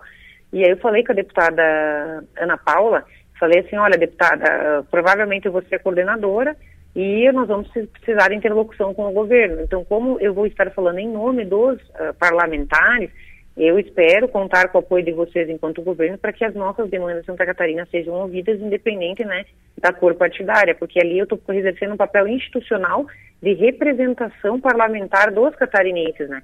Então, realmente, eu, eu espero não ter essa dificuldade, porque quando a gente solicita uma demanda e tal, eu falo em nome da coletividade dos parlamentares. E, neste caso, normalmente o governo, pelo menos o governo nosso, passado, sempre atendeu, independente se era o Darcy de Matos, Angela Minho, o Daniel Freitas é, e a Carmen Zanotto, que eram os parlamentares que estavam frente do fórum, né? Eu acredito que, em princípio, eles vão, vão ter que nos abrir esse espaço. E eu espero que os uh, deputados do PT também colaborem, né? E eu acredito que vão, porque na última reunião do fórum, por exemplo, é, eu sou muito sincera e sou verdadeira, eu falo para vocês que eu e o Pedro Kizai fomos os que mais brigamos para deixar as emendas de bancada para as obras de infraestrutura de estrada, tá? Eu, eu, tenho que falar isso, porque foi a verdade que aconteceu. E ali, naquele momento, eles resolveram deixar emendas de bancada de forma coletiva, que foram 56 milhões, mas aí, como o governador estava presente na reunião, ele pediu que esse dinheiro fosse para as cirurgias eletivas, que estão, tem fila de espera, né? E aí eu fui voto vencido. Então, eu, eu sempre tento todo ano fazer essa, essa votação para deixar para a estrada, e infelizmente eu sou voto vencido, né? Então é uma luta que a gente vai ter que sempre travar para tentar convencer os nossos pares a priorizar de fato, né? Uh, que as emendas de bancada que hoje estão em 284 milhões por ano, se fossem deixadas nas obras de infraestrutura, a gente já teria finalizado vários trechos de duplicação, vários problemas estruturais de Santa Catarina. Deputada, bom dia. É, Santa Catarina tem uma vasta experiência no, em, em ouvir notícias de corte de verba né, para pra, as obras de infraestrutura. Então a gente já, já é quase uma não notícia, né? Notícia é quando realmente vem a verba e a obra começa e anda, e, enfim. É, e dessa vez a senhora vai, vai, vai liderar esse, a bancada, mas também vai vai estar tá lidando aí com o governo de oposição. A senhora já tem uma estratégia para tentar com que a gente não tenha mais que dar notícias de cortes de verbas volumosos para as obras do, do nosso Estado? Olha, eu acho que isso passa muito por um diálogo bem aberto, que é a interlocução com o governo federal e governo estadual, né? Porque a gente tem as superintendências também no estado, né? Que normalmente cuidam bem especificamente das obras. É, eu acredito que a gente vai ter que ter muita transparência e, e tentar cobrar de fato para que seja cumprido aquilo que foi prometido, né? E não que tenha esses cortes. Os cortes, normalmente, quando a gente vai reclamar, e a gente sempre foi reclamar lá no âmbito federal, eles sempre diziam o seguinte, olha, a nossa capacidade de execução ela é de 2 milhões e tinha 4 milhões. Então a gente pegou os outros 2 milhões e redirecionamos para outro trecho. Quando é esse tipo de, de redimensionamento, a gente entende. E normalmente, quando a gente cobrava e fazia a reunião, era isso que acontecia. Era não capacidade de execução e aí a possível perda desses valores ao final de cada ano. Então, por isso que eram feitos os remanejamentos. Mas a gente vai ter que continuar esses diálogos para ver, porque na verdade, quando a gente destina ou vê que tem uma destinação e o governo faz outra coisa, é o governo que está usando a sua atribuição e mudando, não é, não é nossa culpa, digamos assim. Então a gente vai ter que sempre buscar essa interlocução para que você tenha o máximo de transparência e trazer isso para os catarinenses, né, do que está acontecendo. Perfeito. Deputada, ah, como a senhora é deputada federal, eu preciso dizer que com todos os deputados federais que eu falo aqui e senadores, sempre que a gente fala do, na, na, caminhada, durante o mandato, eu procuro sempre pontuar as questões daqui do Sul, que são interessantes, as pautas daqui do Sul, que são ligadas a Brasília e ao governo federal. Por isso eu toquei com a senhora na 285, que é uma obra que a gente fala muito aqui, e toquei no projeto do túnel do Morro do, dos Cavalos, que está parado, que não andou e que faz parte do projeto de duplicação da BR-101. E vou sempre tocar, e toquei com a senhora e, vou, e, to, e falo disso aqui com, com os deputados federais. É importante, e como a senhora é coordenadora do Fórum Parlamentar, por favor, fique de olho na 285 e faça, faça tirar da gaveta o projeto de, de, de, execução do túnel do Morro dos, dos Cavalos, que é fundamental para a conclusão da duplicação da BR-101. Mas, dito isso, Vamos para a política. Uh, a senhora foi uma liderança, foi uma deputada federal no mandato passado, muito próxima do presidente Bolsonaro.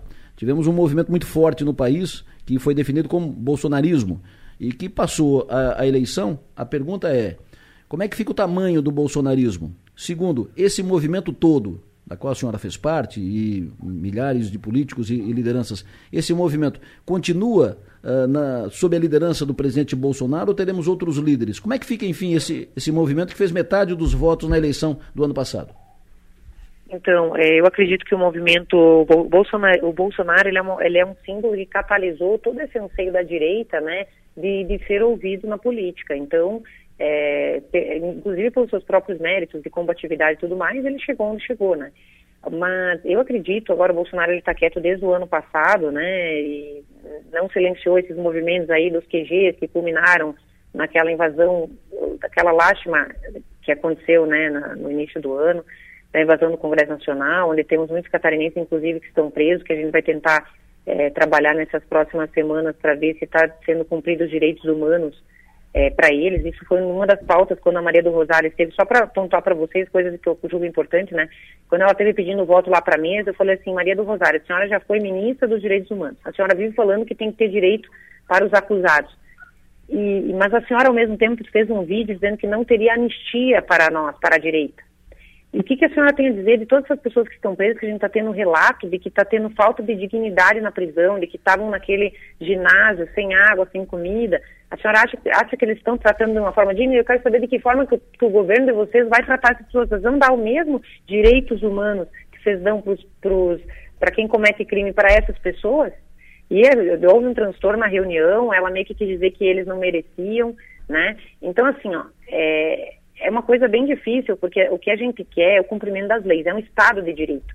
Eu sou uma pessoa de direito porque eu quero que as leis sejam cumpridas, que o Poder Legislativo legisle, o Executivo execute e o Judiciário julgue. E o que está tendo no Brasil atualmente, e o próprio presidente Bolsonaro sofreu isso, foi uma interferência indevida do Poder Judiciário no governo dele, é, por meio de ações que parlamentares protocolavam, que anulavam decisões que são prerrogativas do Executivo. Então, enquanto a gente não tiver essa divisão clara dos poderes, é, a nossa democracia corre risco, porque a gente não tem daí um equilíbrio né, e uma separação clara de, do que cada um pode fazer, e a gente vê, às vezes, uma pessoa se sobressaindo do que todos os demais poderes, né, como é o caso do ministro Alexandre de Moraes. Né. E, e o presidente Bolsonaro, uh, diante de tudo isso, como o Poder Judiciário acaba dando a última palavra, a gente não sabe por que, que ele ficou em silêncio o tempo todo, que ele não tocava nos assuntos e tudo mais. Mas a sua liderança ainda está muito viva e isso a gente percebe uh, até num simples ato de uma postagem eh, envolvendo o presidente Bolsonaro. Por exemplo, a gente fez um jantar dos parlamentares, onde a, a esposa dele, a, a primeira-dama, Michele Bolsonaro, estava presente. Ela foi o centro das atenções da reunião mostrando que mesmo os novos parlamentares, mesmo diante da ausência dele, do silêncio dele, a liderança dele ainda está plenamente viva entre os parlamentares e a direita, porque quando a gente faz postagens também uh, vinculada a isso, a gente percebe que a população ainda uh, sente essa liderança viva. A gente espera que agora, nos próximos meses, ele volte a, a exercer essa liderança que foi dada dentro do partido, mas eu acredito que a política é, também ela vai trazer novas lideranças, como foi o caso dos deputados que foram eleitos. Temos aí em Criciúma, Julia Zanata, por exemplo, que era bolsonarista e também foi eleita, né? Que é uma das lideranças novas que está surgindo.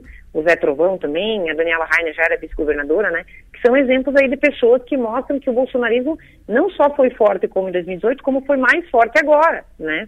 Então, nós acreditamos que ainda está vivo essa, essa semente do bolsonarismo e ele continua com muita força, com certeza. Só que a, a nossa preocupação agora o que, que é?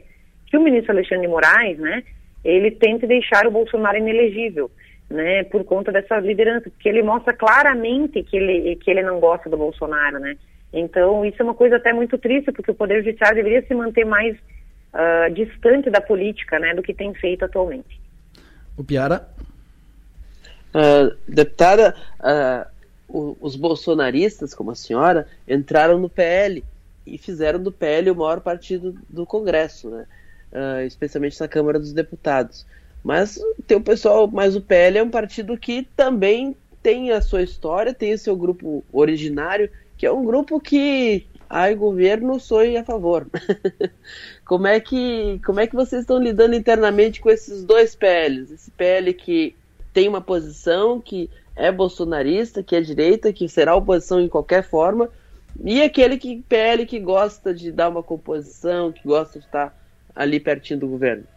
Olha, a gente teve que equacionar já uma dessas situações já para a presidência da Câmara do Lira, que nós tínhamos é, tanto o presidente Valdemar quanto o líder queriam a, ah, já apoiar o Lira, mesmo estando o PT no bloco, e nós tivemos uma ala do nosso partido que queria lançar candidatura para marcar o posicionamento de que a gente não quer estar nem um pouco vinculado com o atual governo. Só que a gente conseguiu fazer uma composição visando a nossa atuação na Câmara. Porque a gente sabia que se a gente ficasse fora do bloco, e se o Lira entendesse que ao lançar a candidatura a gente estaria é, rompendo com o acordo, é, ele, a gente ia sofrer retaliações na nossa atuação dentro da Câmara. Então, o pessoal o bolsonarista teve a maturidade de abrir mão dessa, dessa candidatura para se lançarem como líder de oposição. Foi o caso do Luiz Felipe, né? Uh, o deputado Jordi e o Ricardo Salles, né? e a, e a gente equacionou então posições estratégicas da nossa atuação dentro da Câmara. Então a gente já conseguiu equacionar uma dessas coisas que poderia ser um racha. E de outro lado, os deputados que não são bolsonaristas, que às vezes já estavam no partido, mas que se sentiram agora oprimidos por essa leva de bolsonaristas que entraram, talvez a gente vai ter uma, uma situação incômoda quando aparecerem as primeiras votações nominais, onde a gente vai perceber quem de fato vai estar com, sendo oposição que eu acho que é o nosso papel, é a nossa missão nesse momento, exercer um papel de oposição, tamo, tanto quanto exerciam na, os outros partidos de esquerda na época do Bolsonaro, e quem realmente que, resolveu compor com o atual governo. Ali eu acho que talvez dê um racha, né? Mas eu acho que os bolsonaristas ainda são maioria. A gente calcula que cerca de 30 deputados talvez estejam com o atual governo. Deputada, a senhora, a senhora mencionou um fato que chamou atenção realmente, que foi a presença da ex-primeira-dama Michele Bolsonaro no jantar com Arthur Lira. E, e eu queria saber o seguinte, o, o PL trata o nome da Michele Bolsonaro como um possível nome para ser candidata em 2026, caso o ex-presidente Jair Bolsonaro esteja inelegível? Olha, esse tipo de conversa a gente ouviu só de bastidor e só pela imprensa, né? Uhum. Eu não cheguei a perguntar para o presidente Valdemar sobre isso, mas a Michelle Bolsonaro ela tem um carisma impressionante, né? Então, numa dessas, não podendo Bolsonaro, é, não sabemos, quem sabe ela seja uma substituta à altura do presidente Bolsonaro, uhum. é, vai depender do, do, dos próximos passos, né? Mas isso não foi ouvido de forma oficial, isso são só, assim, especulações, né, ainda. Uhum. Deputada Caroline Detoni, muito obrigado pela sua atenção, sempre bom ouvi-la. A senhora tem bom dia, bom trabalho, faça um grande trabalho aí na coordenação do Fórum Parlamentar e brigue pelas nossas, pelas nossas pendengas aqui, deputada, por favor. Obrigada, Deluro, Piara, Maga. Um bom dia para vocês e a todos os ouvintes que nos acompanham. Muito obrigada. Deputada Federal Caroline Detoni, do PL, agora coordenadora do Fórum Parlamentar, que reúne deputados federais e senadores de Santa Catarina. Seguindo adiante, o Piara Maga, temos agora uma entrevista com o novo presidente da Fundação Catarinense de Cultura, Rafael Nogueira Alves, que já está em linha conosco. Presidente, bom dia. Bom dia, tudo bem? Bom dia, Deloro, Piara, Maga. Prazer tê-lo conosco, muito obrigado pela sua atenção. Presidente, prazer vamos, é meu. Nós vamos tra tra tratar, evidentemente, dos seus planos, suas ideias, é, para fomentar a cultura ca catarinense, mas inevitável começar pe perguntando sobre aquela, aquela, aquele fato uh, polêmico uh, que foi logo ligado, com veio à tona quando foi anunciada a sua, a sua vinda para presidir a Fundação Catarinense de Cultura, uh, que o senhor disse que não gosta de, de carnaval, que o senhor fez, o senhor fez ponderações críticas e, e negativas em relação ao carnaval. E eh, Santa Catarina é um estado que tem muito forte o carnaval, inclusive na terra do, do governador o carnaval é muito forte, Florianópolis, Laguna, aqui na, na região sul, enfim. Queremos ouvi-lo a respeito. Vamos lá. As mensagens retiradas em contexto, que foram expostas no, no momento em que eu tinha só seguidores privados, amigos, colegas, aqueles que eram capazes de interpretar um desabafo ou outro, eles correspondem a alguns anos atrás, um de cinco anos e um de que os contextos eram o seguinte: no momento eu tinha viajado, tinha ido para os Estados Unidos após ter uh, sofrido algumas circunstâncias no Brasil, em, em, entre as quais um, um assalto difícil, uh, uma, questões profissionais, questões familiares, e, e, fui aos Estados Unidos e lá eh, eu fiz aquele desabafo que não corresponde em nada à minha opinião sobre o carnaval enquanto cultura. Aquilo era um desabafo quanto à impressão de bagunça que eu tinha com o Carnaval do Brasil. Então a gente precisa diferenciar o seguinte: o Carnaval ele é uma manifestação cultural que tem vários aspectos que se realizam ali no Carnaval. Nós temos a, as questões de dança, o samba, uma série de referências musicais que estão no entorno do samba. Não é só o samba também. Nós temos é, também artes visuais, nós temos é, é, esculturas, uma série de e, folclores que surgem em torno do carnaval. Então não tinha nada, nada, nada a ver com isso. No outro contexto é parecido, era só uma questão de que alguns dos, dos, dos seguidores com os quais eu interagia faziam a bagunça que eu considero ruim no carnaval. E olha, eu acho que os, muitos dos carnavalescos, muitas das pessoas que gostam das fantasias, gostam de desfilar, concordam comigo. Algumas pessoas estragam a festa. E nesse sentido, algumas dessas pessoas que tinham esse perfil, que eram do, do, do meu meio ali, é, é, estavam defendendo a, a, morte de animais. Eu gosto muito de animais, para que determinada doença não, não fosse transmitida. Isso não era científico, não era algo assim que realmente tinha sido estudado, que era necessidade. Então foi um desabafo absolutamente ridículo, que não corresponde à minha, à, à minha personalidade, ao meu caráter, e nem muito menos ao meu perfil de gestor. Então acho que do ponto de vista do jornalismo também, é, para identificar o perfil real, se, se, quando há boa vontade para identificar o perfil de alguém, é preciso verificar, no mínimo, a sua atuação como profissional numa área correlata. Perfeito. E, evidentemente, dar vazão a todas as pessoas para que se manifestem e façam o contraponto, que é como estamos fazendo aqui. Exatamente. O Piara Bosque, o presidente da Fundação, à tua disposição. Bom dia, presidente. Parabéns pelo, pela, pela nomeação. Presidente, a, a, a, a sua nomeação foi questionada muito por alguns setores e, um dos motivos eles dizem que está trazendo de fora alguém uh, para tocar aqui a, a, cultura em Santa Catarina. Eu queria saber como é que nesses primeiros dias, como é que uh, quais são os seus primeiros movimentos de aproximação, uh, que setores o senhor já conversou, que, que demanda o senhor já identificou que, que é importante aqui para a Fundação Catarinense de Cultura. Obrigado pela pergunta, Piara. Na verdade, eu não, eu não vejo como um problema. Eu acho natural que as pessoas questionem. Quando nós somos nomeados para um cargo, a, a, as críticas têm que vir mesmo, porque a gente precisa proteger, no caso aqui, a cultura de Santa Catarina, e quando a gente assume um cargo, eu preciso identificar se tem elementos exógenos aí, precisa se comportar adequadamente. No meu caso, é, é bom que se saiba, quando eu trabalhei na Secretaria Nacional de Economia Criativa, que foi o, o, o cargo que assumi ano passado, eu estive muito uh, próximo das leis Paulo Gustavo e Lei Aldir Blanc II. Inclusive, eu fui um dos responsáveis por fazer com que tudo isso tramitasse desde o ponto de vista ali do Poder Executivo.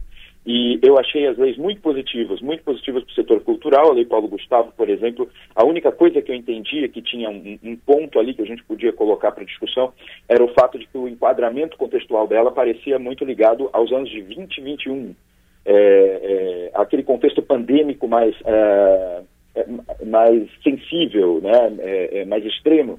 De resto, a, a lei é extraordinária para favorecer principalmente o setor do audiovisual. Então tivemos já uma reunião ontem com três personalidades aí marcantes do, do, do audiovisual e eu já deixei claro, primeiro, meu conhecimento da Lei Paulo Gustavo, segundo, minha capacidade de gerir Né? E, e, e, a gente já está também dentro da casa organizando tudo para que rapidamente nós consigamos ter um grupo de trabalho para realizá-lo. Então, assim, eu tô, estou a par das, das políticas mais recentes ligadas à, à, à, cultura, porque a minha secretaria ela reunia quatro ou mais secretarias. A minha secretaria no passado era uma das áreas finalísticas mais importantes no contexto da cultura do, do no governo federal. E, ao mesmo tempo, Uh, todo o meu trabalho de, de, de, dois anos e meio aí na Fundação Biblioteca Nacional, atravessamos a pandemia sem qualquer problema, pelo contrário, transformamos várias atividades em atividades digitais, e, o, o, ampliamos demais o, o, acesso à Biblioteca Nacional Digital, conseguimos bater recordes no, no, no envio de obras para premiações literárias, favorecendo aí a literatura num contexto muito difícil para todos. Então, assim, é, tem uma série de coisas muito interessantes nessa trajetória que, me, que eu acho que me tornam é, uma, uma figura capaz de fazer um grande bem para a cultura de Santa Catarina. Assim foi que entendeu né, o, o, governador Jorginho quando ele me convidou e, e disse para mim que era para eu fazer um, uma atuação marcante, equilibrada, moderada, porque esse é o meu perfil, Piara. O meu perfil é realmente um perfil dialogal, é um perfil de chamar os servidores, valorizar a prata da casa, de chamar no local também todos os especialistas de fora para colaborar, para ajudar a planejar as atividades que a gente vai realizar nos próximos tempos. Então, assim, essa, essa tem sido a tônica aqui logo nos primeiros dias. Nós também convidamos uh, personalidades do samba, ao mesmo tempo nós tivemos contato com uh, os servidores, estou ouvindo todos os servidores que estiveram já cargos de chefia, para que eles me passem o, o, ponto em que está, para que eu os conheça, analisando currículos até para fazer algumas nomeações vinculadas à, à, à, área local. Então, acho que é por aí, não, não, não é preciso ter medo, ninguém precisa ter medo de ninguém, a gente quer trabalhar e quer fazer uma, uma, uma grande, uh, trazer uma grande fase aí para a cultura catarinense. Doutor Rafael, bom dia. É, eu queria te perguntar o seguinte: quais, quais foram as orientações que o governador te passou? Qual foi o pedido, o principal pedido que ele fez ao senhor naquela reunião que vocês tiveram? E também quais serão as suas primeiras ações enquanto presidente da Fundação Catarinense de Cultura? O que está previsto para acontecer nos próximos dias? Olha, Maga, na primeira reunião, nós já tivemos algumas reuniões desde então, mas na primeira reunião ele me pediu o seguinte: ele disse para prestar bastante atenção na economia da cultura, e a economia da cultura é algo muito importante, né? O meu setor anterior era economia criativa, então tive bastante capacidade de compreender o que, que ele estava dizendo, que era fazer com que a cultura tivesse uma sustentabilidade, ao mesmo tempo a compreensão de que a cultura traz sim valores econômicos. Ela não, ela não traz, às vezes, algumas pessoas pensam que a cultura é aquela coisa chata que só gasta dinheiro e não tem nada a ver. A cultura, por exemplo, o audiovisual é uma indústria.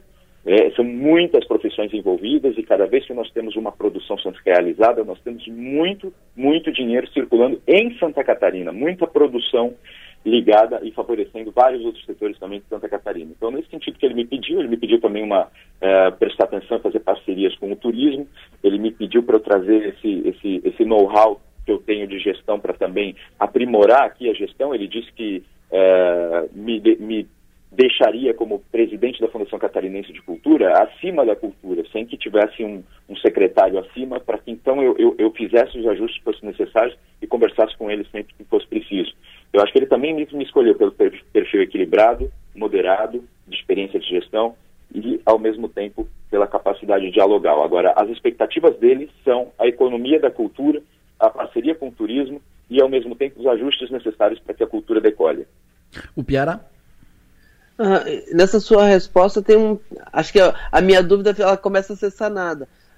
A, a, existe a, recria, a reforma administrativa tem a recriação inicialmente da Secretaria de Turismo, Cultura e Esporte. Depois ouvi lá dentro que seria só a Secretaria de Turismo e a Fundação Catarinense de Cultura e o Esporte iam, iam continuar ligada direto ao governador. Esse é o modelo, é, presidente? Esse é o modelo. Eu estou atualizado quanto à parte da cultura. Eu não tenho certeza quanto ao o, o, o, turismo e o esporte, mas acredito que seja como você descreveu. Maravilha. Perfeito. Uh, presidente, muito obrigado pela sua atenção, obrigado pela entrevista. Foi um prazer ouvi-lo aqui na, na Som Maior, que faça um grande trabalho pela nossa cultura catarinense. Eu que agradeço. Obrigadão, Deloro Piara, Maga, público, um abraço. Presidente da Fundação Catarinense de Cultura, Rafael Nogueira Alves, falando ao vivo aqui na Som Maior. Seguindo adiante, Vamos voltar a Brasília. Fala conosco agora a deputada federal Ana Paula Lima. Deputada, bom dia. Bom dia, Delor. Bom dia, o Piara, bom dia, Maga. Prazer. Bom dia aos ouvintes da Rádio São Maior. Prazer tê-la conosco, deputada. Uh, deputada, nós sempre falamos, sempre que eu falo aqui com o deputado federal, seja deputado da região, seja deputado do estado, a senhora, por exemplo, não, não tem domicílio aqui na região, mas foi, muito, foi bem votada, razoavelmente bem votada, muito bem votada aqui na, na região sul, tem vínculos aqui com o sul. Então a gente fala das nossas demandas aqui no sul, eh, ligadas a Brasília, governo federal. Eu estava conversando há pouco com a deputada Carolina Detone, que é coordenadora do Fórum Parlamentar, e disse, deputada, conclusão da BR 285, Serra da Rocinha e uh, túnel do Morro dos Cavalos, que precisa ser de, de, desarquivado, retirado da, da, gaveta e fazer executar aquele túnel do Morro dos Cavalos. Como é que a senhora está sintonizada com essas duas demandas, deputada? Olha, Delor, eu quero dizer para você que em 40 e poucos dias, 41 dias hoje do governo do presidente Lula, muito já foi feito pelo nosso Brasil, restabelecendo principalmente né, a normalidade no nosso país, depois do que aconteceu no dia 8 de janeiro, que nos surpreendeu desse ato terrorista, golpista, é, destruindo o nosso patrimônio público, né, tanto no Palácio do Planalto, na Câmara dos Deputados, no Senado Federal. É, e, lamentavelmente, a todas as as ações do governo, elas não pararam. Santa Catarina, inclusive, ela está como prioridade no governo do presidente Lula no que diz respeito às obras tanto de infraestrutura quanto às obras que estão inacabadas. Essa semana, por exemplo, eu recebi é, no nosso gabinete em Brasília inúmeras visitas de prefeitos é, de Santa Catarina, de, de vereadores, que preocupados com a situação porque nos últimos quatro anos ficaram sem receber nenhuma ação do governo federal. E as obras que começaram, elas ficaram paradas. Então, no ano passado, eh, ginásios de esportes, de escolas, unidades de saúde, não receberam recursos do governo federal com promessas, né, que iriam receber. Então, é uma demanda muito grande. Nas obras de infraestrutura, nessas que você mencionou e, e nas outras que nós temos também prioridade em Santa Catarina, eu estive reunida com o ministro dos Transportes, o ministro Renan, que destacou que sim, tem recursos para Santa Catarina, que as obras inacabadas vão terminar, que é a questão da BR-470, vão inaugurar agora um trecho da 163, da 153, da 280, das obras existentes também no sul do estado. Então, muito otimista, inclusive com o contorno ali da nossa capital. É, 40 dias de governo, o que, que nós vamos esperar é essas boas ações do governo do presidente Lula. E que diz respeito à saúde, vai começar, graças a Deus, a fazer as cirurgias eletivas dessas pessoas, mais de 100 mil pessoas que estão na fila de espera. Muito otimista com isso. É, eu fui muito bem votada no sul do estado, mas é, fui a quarta mais votada em Santa Catarina. Tenho uma missão né, e uma responsabilidade muito grande pelo Brasil e por Santa Catarina e não vou me furtar de também buscar né, todas as obras que nós desejamos e precisamos no nosso estado. O Piara? Bom dia, deputada. Bom falar contigo mais uma vez. Deputada, uh, a gente tem algum interesse e curiosidade com a, a, preenchimento dos cargos federais aqui no estado, especialmente o comando do DENIT, né, que vai que vai executar essas obras todas que a gente tem muita expectativa de que saiam uh, finalmente. Uh, como é que está essa discussão internamente? Quem vai participar dessa discussão? O Ministério da Infraestrutura, por exemplo, é do MDB. O MDB participa dessa conversa? Como é que, como é que vai ser isso aí, deputado? É muito bom falar contigo também, Piara. É, como, é, é, como eu falei antes, esse ato terrorista que aconteceu no dia 8 de janeiro, inclusive que muitos catarinenses é, estiveram presentes, infelizmente, e que se encontram né, reclusos, sendo muito bem atendidos. Veja bem, estão recebendo até cinco refeições por dia, não tem nenhum problema, banho de sol, né, todos os atendimentos né, é, respeitosos para o ser humano. Agora, o que a gente não pode é, é anistiar essas pessoas que quebraram o nosso patrimônio público, né? Aquelas que estiveram presentes lá, quebrando o patrimônio público, e aquelas que financiaram os atos. Porque senão a gente não passa limpo o nosso Brasil. Senão daqui a pouco, Piara, vão entrar dentro da sua casa, da casa do Adelor, da casa da Mágoa, de qualquer um, quebrar tudo e não vão, e não vão ser punidos por isso. Eu defendo, sim, respeito aos direitos humanos, mas precisa sim ser é, punido aqueles que cometeram os atos. Na questão do.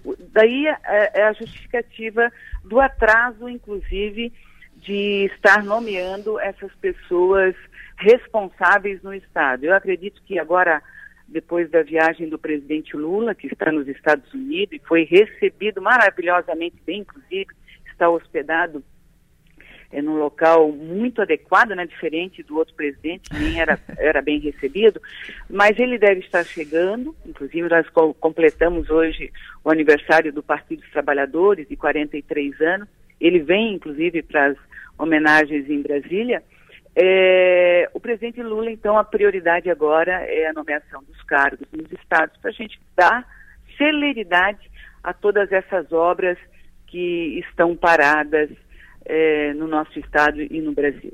Já tem alguma definição de para cargo, ou seja, quais são as indicações do PT catarinense, da bancada federal do PT catarinense para cargos estratégicos? O Piara citou DENIT, tem outros cargos importantes aqui uh, no estado catarinense. O que, que, já tem de indicação uh, consensual do PT para esses cargos, uh, deputada?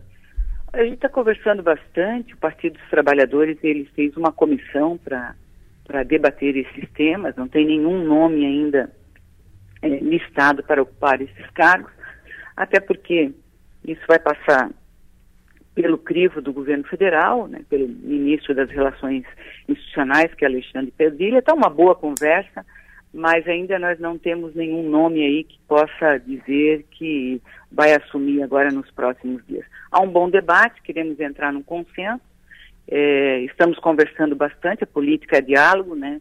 A política não é, não é, não é dessa forma que aconteceram anteriormente.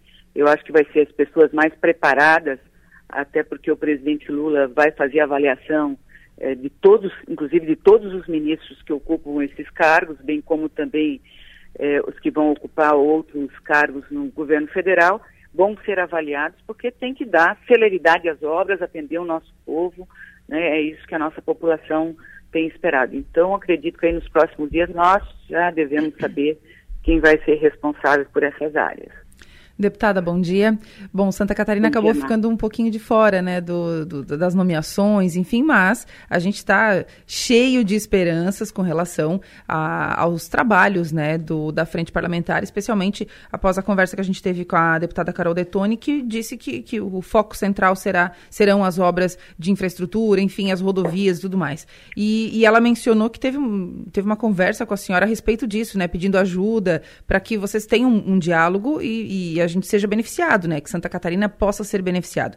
Para além dos embates públicos que a gente sabe que é comum e é normal e é o que se espera entre, entre partidos antagônicos, como é o caso do PT e do PL. É, como é que é nos bastidores essa sua relação, a relação entre vocês em benefício do Estado? Olha, a política ela se faz com muita conversa, né? não agredindo. A deputada agora que é presidente do fórum realmente me pediu ajuda, não vou negar nenhuma ajuda, até porque estamos em Santa Catarina, eu acho que o debate tem que ser de ideias, mas tem que ser muito respeitoso, muito respeitoso.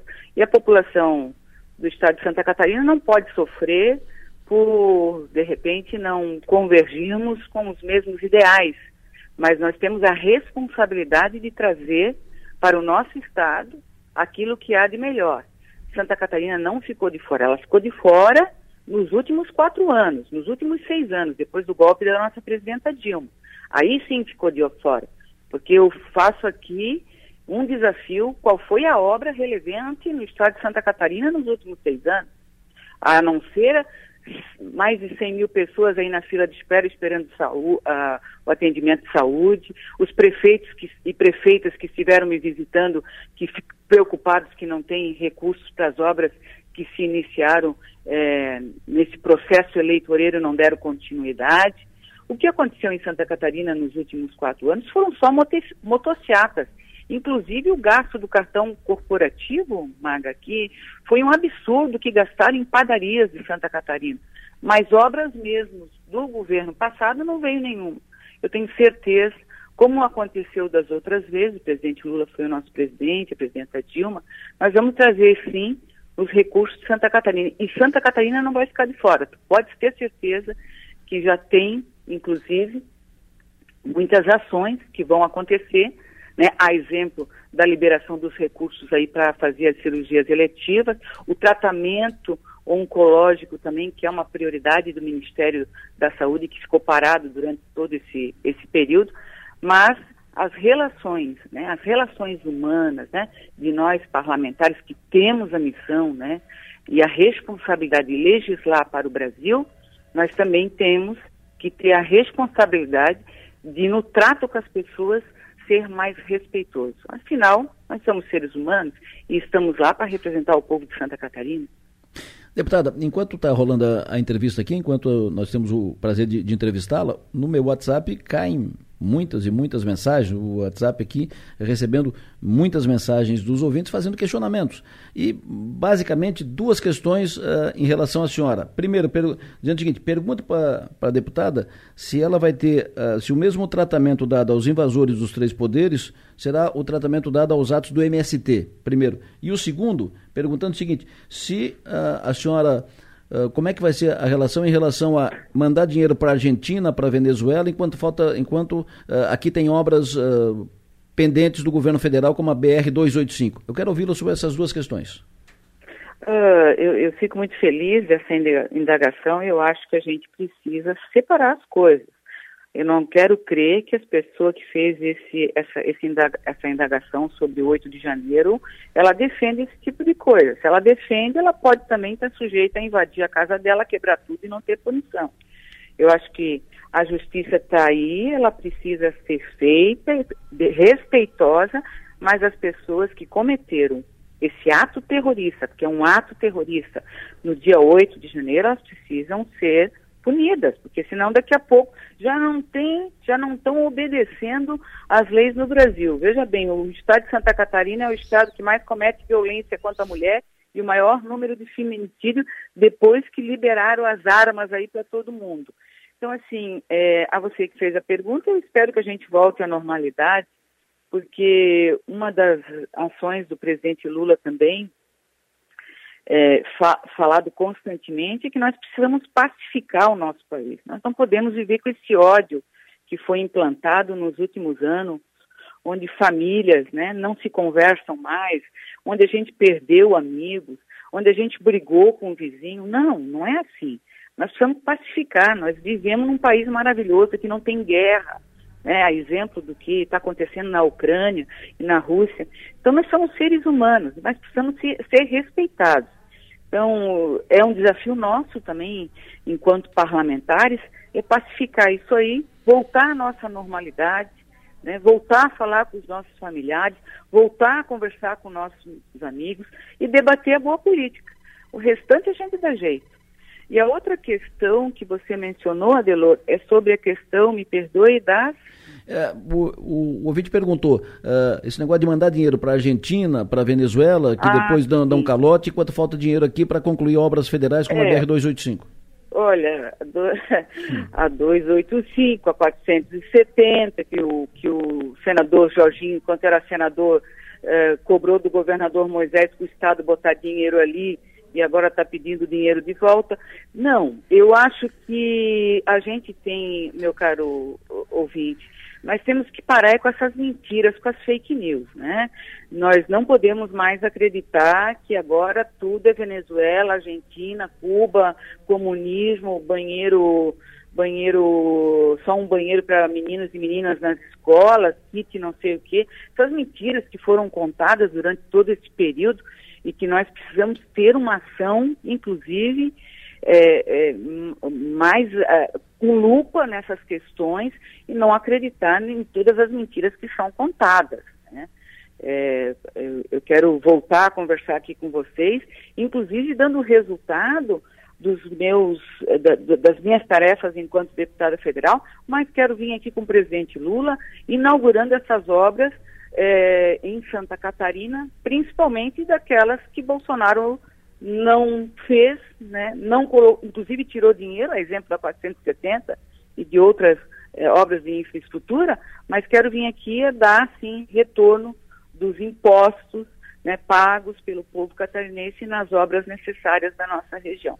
pode ter certeza que vai ser diferente. Diferente também no trato com os prefeitos, agora em março vai ter a marcha de prefeitos, o presidente Lula vai receber, no trato com os governadores, em 40 dias de governo, o presidente Lula já recebeu duas vezes o governador do estado de Santa Catarina, os ministérios estão de portas abertas para receber o, o, governo do estado de Santa Catarina. A nossa secretária Carmen Zanotto, por exemplo, da área da saúde, esteve presente em Brasília, sabe né, que o Ministério está liberando os recursos. É, é outro tratamento, né? Eu, eu espero né, um pouquinho de paciência do povo catarinense. Nós vamos dar, sim, as respostas a essas tantas perguntas, né? É, que ficaram aí sem resposta durante é, nos últimos quatro anos e espero estar fazendo o meu melhor também representando o povo catarinense. Deputada Federal Ana Paula Lima, foi um prazer ouvi-la. Muito obrigado pela sua atenção, obrigado pela entrevista aqui a Sou Maior e falando ao Sul Catarinense. Tenha um bom dia, deputada. Obrigada, Leor. Um abraço afetuoso a todas e a todos. 8h34, nós já conversamos aqui então com a deputada federal Carolina Detone, deputada do PL, coordenadora agora do Fórum Parlamentar. Nós já conversamos aqui com a deputada federal Ana Paula Lima, do Partido dos Trabalhadores. Conversamos com o novo presidente da Fundação Catarinense de Cultura e vamos fechar a roda hoje conversando com o prefeito de Tubarão, Juarez Ponticelli. Bom dia, prefeito. Bom dia, Delor, toda a sua equipe, todos os seus ouvintes. A minha alegria de estar falando contigo conversando com o aniversariante do dia. É, eu ia prefe... dizer. Prefeito da cidade de Tubarão. que, uh, mesmo no dia do aniversário, está na lida. De manhã cedo, já falando aqui com a, com a Rádio Somor, com o Sul Catarinense. Aquariano. Aquariano, Aquariano. prefeito. Parabéns, prefeito. Parabéns pelo seu a... aniversário. Seja e faça feliz, a... como se diz. Aquariano, muito obrigado. Junto com o Ismoto, nosso ex-prefeito, duas vezes também da nossa cidade, também aniversariante de hoje. Irmoto Ferchuti. Exatamente. Meu parente Irmoto Ferchute. Um abraço para o Irmoto. Prefeito Juarez Ponticelli, ontem o senhor e dirigentes do representantes do Progressista tiveram reunião com o governador Jorginho Melo, com o deputado secretário da Casa Civil Stener Sorato, quando foi, e o senhor esteve com o Zé Milton, com o Silvio Drevik, enfim, o progressista e o governo e o governador Jorginho reunidos. Quando foi tipo batido martelo, o progressista entra no, no governo, entra com o Silvio Drevik. Uh, como, como será essa relação, como se dá essa, essa relação, essa aproximação progressista e governo? Olha, o governador, o governador Jorginho já tinha, já tinha conversado com a bancada, já tinha feito essa sinalização para a bancada e para a própria executiva do partido, para o presidente Silvio, né? o Silvio também é o presidente da executiva, e, e, ontem, aproveitando a vinda dele a Tubarão, o nosso líder da bancada, Pepe Colasso, articulou esse café da manhã. Uh, o deputado Zé Milton é aqui da região, o deputado Altair Silva também veio, e o deputado Silvio, que estava em Florianópolis, veio também para esse café, onde foi definida, então, uh, a nossa entrada no governo com o deputado Silvio que ocupando a Secretaria de Indústria, Comércio e Serviços. A atual Secretaria de Desenvolvimento Econômico vai ser transformada em Indústria, Comércio e Serviços pela reforma que ele vai encaminhar à Assembleia na próxima semana. E, e, e o deputado Silvio foi convidado, então, para ocupar essa pasta, um nome extremamente qualificado, que reúne todas as condições de, de fazer um bom trabalho e representar bem o nosso partido eh, nesse, nesse espaço de governo. Além desse, certamente, outros espaços serão encaminhados. A conversa ontem foi apenas para tratar eh, do convite ao deputado Silvio, mas naturalmente que eh, o partido integrando a base do governo vai também é, buscar outros espaços, temos vários nomes aí com, com, com qualificação para poder ajudar o, o, governo nessa, nessa sua empreitada ao longo dos próximos quatro anos. O Zé Milton vai ser líder do governo na Assembleia? Não, não tratamos desse assunto, mas não, não lhe faltam é, qualificações para isso. Ele já fez um grande trabalho como líder do governo Moisés e, e não tenho dúvida de que se for o entendimento do governador e, e o dele, ele tem todas as condições de, de, liderar bem o processo legislativo em favor do governo. Perfeito. O Piara? Alô, Piara? Perdi o contato com o Piara. Magno Stopassoli, prefeito Ponticelli, aniversariante do dia à tua disposição. Bom dia, prefeito. Parabéns pela, pelo aniversário, muita saúde, viu? É... Obrigado, Magda. 5.8 turbinado.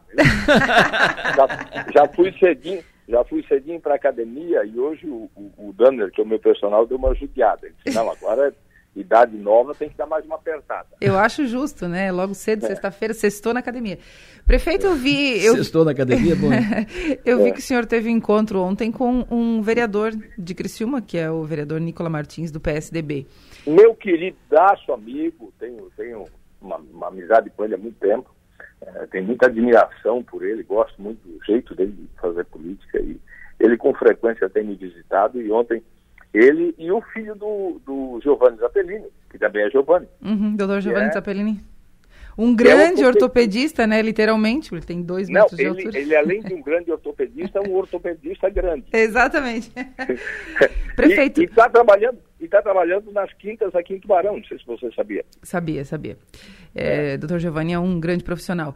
É, prefeito, é, né? eu quero saber o seguinte: rolou algum convite para o Nicola? Ele... Sempre, sempre. o senhor, quer tirar ele, o senhor quer tirar ele do PSDB, é isso? Não, não, não, não não, não tirar, não, que eu, eu, eu respeito muito o, colégio e, e as lideranças do, do PSDB, mas o Nicola, que já, que já integrou o nosso partido e saiu pela porta da frente, saiu para um outro projeto, sem brigar com ninguém, sem deixar nenhuma mágoa, né? ele sabe que, que se, se quiser um dia voltar, eu não tenho dúvida de que o, o partido, tanto em Criciúma como no Estado, vai recebê-lo de, porta, de braços abertos. É, não, ele não saiu obrigado com ninguém porque ele é, ele, ele é da paz, mas fizeram uma maldade com ele.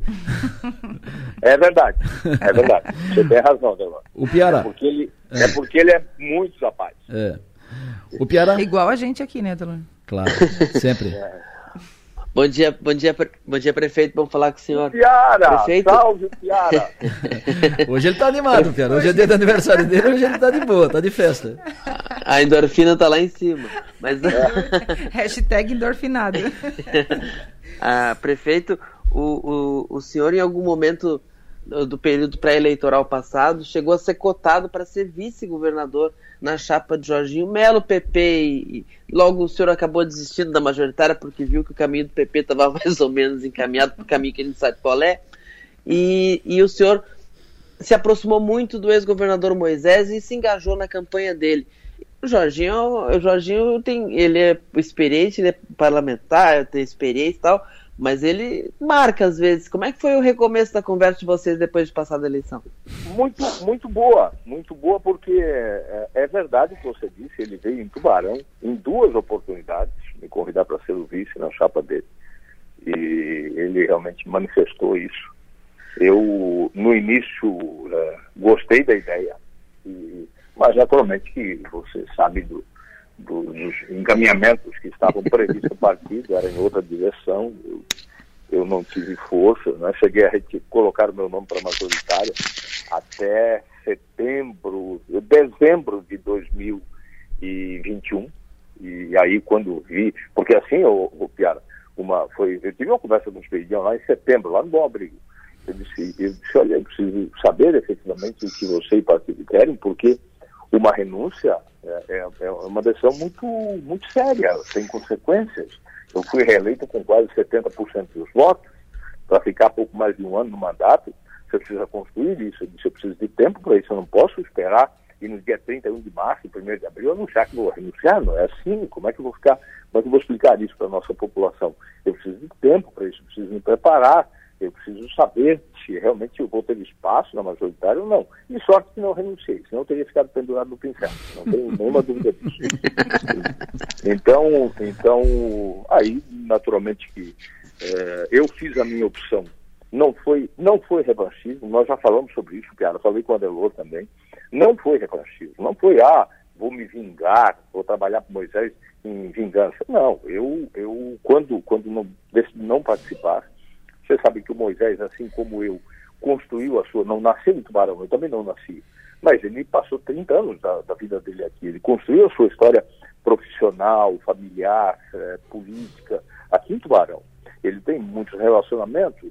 Segundo, ele, ele nos ajudou a tirar do papel sonhos de 40, 50, 60 anos. Né? Foram mais de 150 milhões de investimentos. E aí, quando eu não participei, um grupo de, de empresários, eh, líderes da cidade, me chamaram e disseram, bom, se você fosse participar, tudo bem, nós estaríamos contigo. Agora, como você não é candidato, você vai ficar com Moisés, né?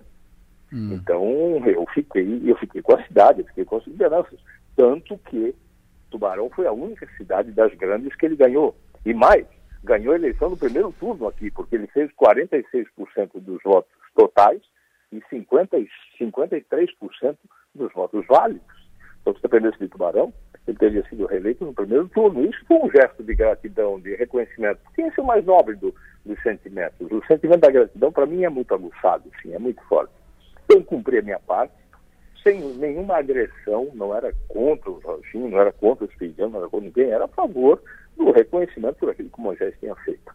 E, e na caminhada, inclusive, quando teve aquele debate aqui em Tubarão, no Espaço Versalhes, não sei se vocês acompanharam, hum, logo no começo da caminhada, sim. conversei bastante, eu já estava com Moisés e tal, vim ali acompanhar, inclusive, com o staff de Moisés, mas o, o, o então senador Jorginho, na saída, me deu um abraço, eh, me cumprimentou e disse, olha, vou te esperar no segundo turno. No segundo turno preciso de ti. E de fato, Piara, na segunda-feira, de manhã, depois da eleição, eu recebi uma ligação dele.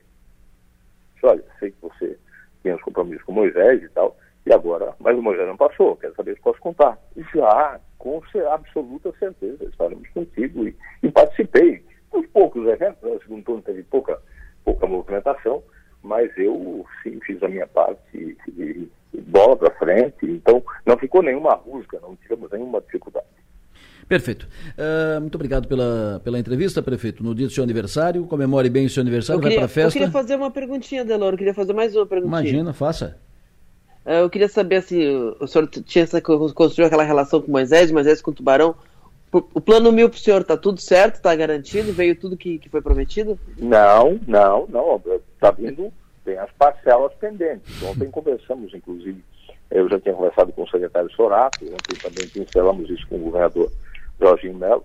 Nós temos ainda várias obras em execução, não tivemos nenhum pagamento ainda, nem Tubarão, nem, nem os demais municípios, e o governador eh, reafirmou que as obras em curso eh, terão continuidade. Naturalmente que ele não vai permitir que se transforme em elefantes brancos. Né? Sim. Agora, com relação àquelas que foram canceladas, e nós também temos, essas ainda não têm um indicativo. Isso vai ter que ser construído e recomeçada a relação.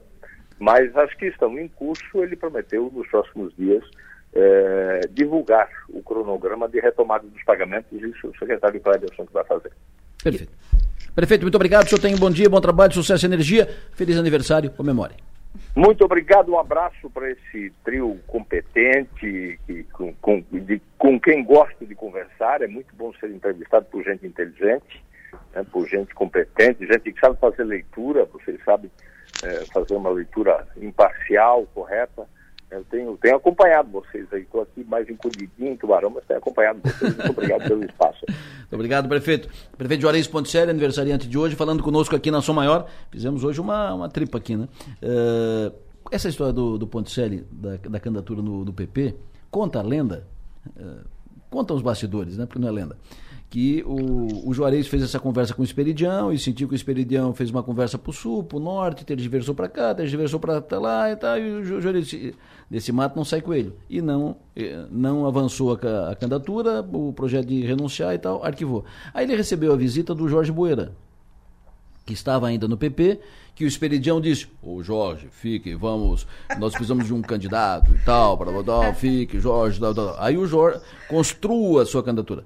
Aí o Jorge foi conversar com o Juarez, Juarez, nós somos dois do Sul, eu não vou disputar contra ti e eu gostaria, se, se eu fosse candidato, se tu, primeiro saber se tu vai, se tu não vai, que tu me apoiasse. E aí o Juarez disse, ô Jorge, imagina, eu não vou, e se tu for, terá meu apoio, meu empenho e tal, tal, tal. O Jorge saiu de lá faceiro e tal.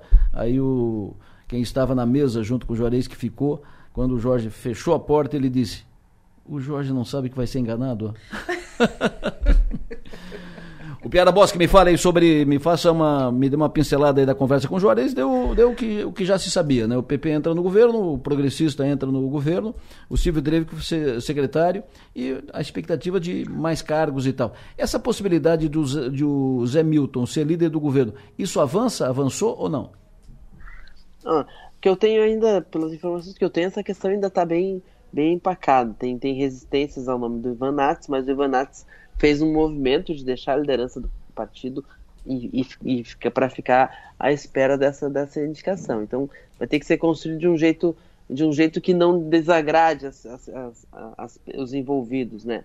Do prefeito Ponticelli, a gente sabia que o Progressistas ia entrar, a gente sabia que ia ser é, Silvio Dreve, que a gente sabia que ia ser a pasta de, de indústria, uh, comércio e serviços.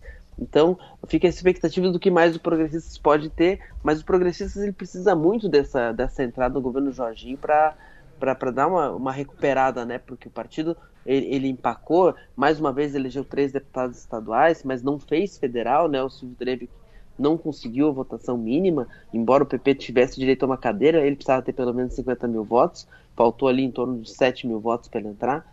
Então, o PP precisa fazer um.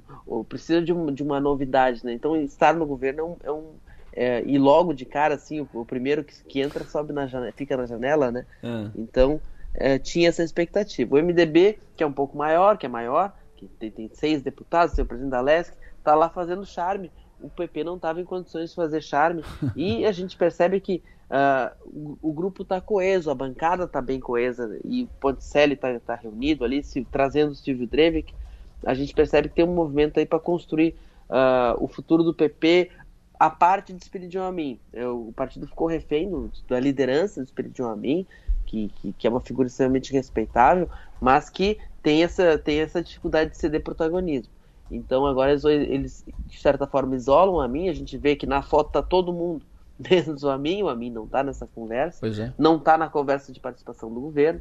Uh, a, a, o, a ala Amin do partido enfraquece sem a reeleição de João Amin, sem a reeleição de, de Angela Amin. Então é o caminho do PP que a gente, que a gente vê.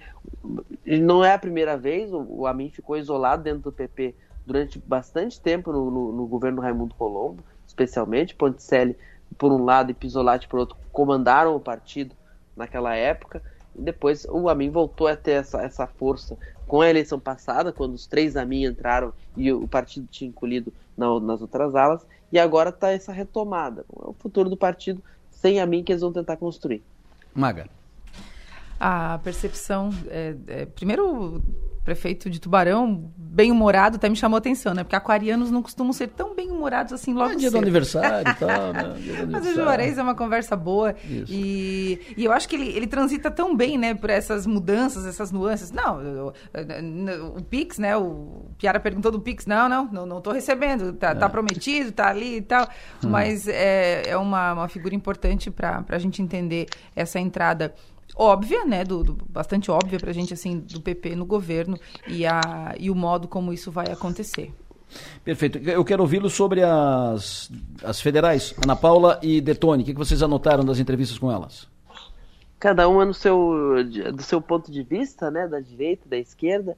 Uh, eu fiquei um pouquinho de medo de perguntar qualquer coisa que a gente perguntasse para a Ana, uh, para a deputada Ana, ela falava de 8 de janeiro. A gente vê que isso é, é é algo que vai ser muito é muito, dor, muito né? colocado uhum. muito colocado na questão a, a Caroline de Tone uh, fez a provocação sobre direitos humanos que ela ela quer uh, para falar de quem está preso lá em Brasília mas me chamou mais a, a atenção na conversa foi a, a Caroline de Tone falando da, da relação que ela vai ter que ter com o governo do PT a questão institucional ressaltando isso eu eu eu eu eu, eu tô no momento de querer focar nas convergências e não na, na, na, nos afastamentos. Então, eu vejo a deputada Carolina de Tone, bolsonarista, escancarada, a, até radical algumas vezes, mas na hora que assume uma coordenação de bancada, ela diz: agora eu tenho um papel institucional e, tem, e vou ter que conversar com os ministros, espero isso, que eles isso. abram a porta. Isso. isso. É isso que me importa, porque isso é a política, é isso, que eu quero e eu acho que isso que pode gerar isso. resultados para a gente aqui em Santa Catarina. Gostei muito de ouvir isso, isso também, foi importante ouvir. É, eu acho que a, a, o perfil né, do, da política acaba mudando inevitavelmente, assim, quando muda a gestão. Ah, e ver a, a, deputada Carol Detone falando hoje deu, um, deu uma amostra muito, muito interessante disso, assim, porque é, a gente está tão acostumado com briguinha de rede social, com troca de farpas e acusações e coisa e tal, só que na hora em que a coisa acontece, na hora em que, não, agora, tem, agora é trabalho, agora agora tem que trabalhar, é, todo mundo muda de postura, né? Por isso que eu perguntei à deputada Ana Paula Lima a respeito disso. Como é que vocês conversam nos bastidores? Porque no, no on aqui a gente sabe, né, que todo mundo um ataca o outro, mas e aí, como é que são as conversas lá? Porque a gente sabe que é diferente. E eu acho que é isso que as pessoas estão com um pouco de saudade de ver, né? A política acontecendo assim, cada uma vai trazer a sua percepção pro, pro, pro, pro negócio, mas sem, sem baixar o nível, sem entrar em hostilidades. Que cada um mantenha sua, suas posições, Exato, e isso é muito exato, bom. né? exato. O, Acho que o, cada uma- o povo não gosta de político ca- camaleão, né? Agora, eh, a, política, a política não pode ser só tocar bumbo, né? Não pode ser só eh, tagarela, né? Não pode ser só ah, não sei o quê, brilha- brilhareco e tal. A política é utilizar o espaço para viabilizar coisas, obras, ações e tal em benefício da, da É, e a- sociedade. e a função que e a- juntar e juntar com os diferentes quando for necessário para fazer corpo, para fazer uma, uma pressão, fazer um movimento aqui e tal, tal. Isso é a boa política. a, a função a, a, a, função que a deputada Carol Detoni passa a ocupar de liderança de um, de, uma, de um trabalho que é a frente parlamentar e que já tem aí o seu principal desafio com relação às rodovias federais, eu acho que vai fazer ela sair desse lugar que a gente está acostumado a ver muitas vezes, né, um pouco mais radical até, e, e vir para uma e mostrar sua capacidade de liderança. E ela Isso. sabe que é preciso, porque aqui em Santa Catarina a gente tem outras mulheres eh, de direita eh, que estão querendo mostrar essa liderança. Deputada Júlia Zanata, né, deputada Daniela Rainer, enfim, ela, ela tem concorrência em Santa Catarina, ela vai precisar, ela vai ter a oportunidade de mostrar trabalho para além de tocar bumbo. E eu quero ressaltar que assim, ela quis esse espaço. A, a Isso, brigou Carmen para isso. Toni começou a, se, Sim. começou a se movimentar para ser coordenadora do fórum quando fechou a urna. Isso. Ela- e, e, e não apenas entre os colegas, ela foi buscar apoio, ela, foi, ela falou com entidades empresariais, olha, eu quero ser coordenadora do fórum, se eu tiver a ajuda de vocês fica mais fácil. Então, ela buscou esse espaço e algo, e, e algo que vai acrescentar na, na experiência no currículo dela. Então, fica essa expectativa. Na entrevista com o presidente da Fundação Catarinense de Cultura, Rafael Nogueira, que eu não conhecia, não conheço pessoalmente, primeira vez que ouvi a sua voz foi na entrevista aqui, eh, quero confessar, fiquei com uma boa impressão. Eh, me, me passou uma boa impressão, não sei o que não sei o que ele vai fazer, o que não vai fazer, eu repito, não conheço a sua tra- trajetória, conheci ele aqui, mas ele me pareceu convincente e me deixou uma boa impressão. O que, que vocês acharam? Ia dizer que se ele escolheu palavras muito ruins nos seus tweets, especialmente os mais antigos, na nossa entrevista, ele escolheu as palavras corretas. Ele Escolheu teve um bem. tom muito técnico, um tom de quem conhece a área, trouxe a sua experiência, falou de, de leis. Quando ele cita a lei Paulo Gustavo e a lei Aldir Blanc, por exemplo, ele está sinalizando com boa parte desse, dessa, dessa turma que está reclamando e, e uma das preocupações deles é essa, é a- a- o gerenciamento da- desses recursos aqui em Santa Catarina, e ele fez uma fala de, de- ele baixou o tom, ele, ele, ele não, não foi para confronto, foi uma fala correta do presidente da, da Fundação Cultural, que chega, ah, o ambiente cultural está tá fervilhando com essa nomeação, e ele não partiu para o confronto, ele baixou o tom e, ap- é, é, e apresentou seus credenciais Isso. geria aqui ele e uma coisa que, que me chamou a atenção nessa nomeação ah, a gente fez a crítica do, do, da- do samba da que- do samba não do carnaval da questão de ele ser alguém de fora que não conhece a cultura local etc mas pesquisando ah, o trabalho dele na, na Fundação Nacional e no, no próprio Secretaria da Cultura na época ele não ele não se envolveu em polêmicas vazias nesses cargos. Ele teve gestão discreta nesses cargos. Uma gestão discreta, com esse perfil, com essa fala técnica que que ele teve hoje, de quem conhece os assuntos e que está disposto a conversar e se colocou disposto ao diálogo, para mim foi uma entrevista muito correta do presidente. Eu fiquei com a mesma impressão. É, também, assim que, que, que a gente teve a informação de que ele assumiria a Fundação Catarinense de Cultura, eu também fiz essa, essa pesquisa um pouco mais aprofundada para entender melhor o, o perfil dele. E, e me chamou a atenção na entrevista de hoje, Adelor, porque ele, ele realmente, quando ele diz, ah, o, do Jorginho Melo, o governador me, me escolheu pelo perfil moderado. Moderado mesmo, porque na conversa que a gente teve, ele não fez provocações, né? Ele se defendeu ali do, do- sobre os tweets antigos e tudo mais. E tweet antigo é um problema, né? Porque se resgatarem tweet antigo de todo mundo, todo mundo tá um pouco complicado na Por história. isso que eu não tuito. Mas eu também, Adelor, não tuito quase nada. Mas, é, mas eu gostei, fiquei muito bem impressionado também com, com, a, com a entrevista do presidente e, e- e acho que, que a gente vai ver aí, de repente, um, um bom trabalho pela frente. O Piara e Maga hoje hora extra, né? Foi um ótimo plenário de hoje, é, um plenário surtido e longo. Tem um pessoal... Longo, vou até, vou até pedir folga amanhã. Eu também. Fica, terá os dois dias de folga, fica tranquilo. Tem um pessoal aí pedindo, dá para ir pro intervalo, por favor? É. O Piara Bosque, sempre bom ouvir o Sucesso e Energia, ótimo final de semana, até segunda. Bom final de semana a todos, até segunda-feira. Maga, abraço, até segunda. Até segunda-feira, Delor. Amanhã tem o podcast da Maga com Amanhã... uma entrevista divertida. Divertidíssima, sensacional. Sensacional. É. Sensa... Anderlei Antonelli amanhã no podcast da Maga. Um, uma conversa muito boa, viu, Delor? Todas as conversas com a Antonelli são boas e agradáveis e Divertidíssima, divertidas. é. No plenário, oferecimento. Naturai. Nossa natureza é se alimentar bem. E Construtora Nunes. O intervalo, eu volto já. Estou recebendo aqui informação de um assalto, agora, mão armada, numa agência bancária e, de acordo com a informação, com reféns. A redação do 48 e da Som Maior está uh, apurando essa informação e assim que tivermos maiores detalhes e a confirmação disso, os, os fatos aqui. Um assalto agora, pela manhã cedo. Daqui a pouco os detalhes. Estou recebendo aqui também várias mensagens dos ouvintes dizendo o seguinte: pintura de faixa de pedestre às 8 e meia da manhã na, na Anitta Garibaldi, esquina com a Avenida Centenária. Prefeitura uh, fazendo agora. Duas faixas de rolamento fechadas com um cone no horário de pico. Esse tipo de serviço tem que ser feito de madrugada ou no sábado à tarde e tal.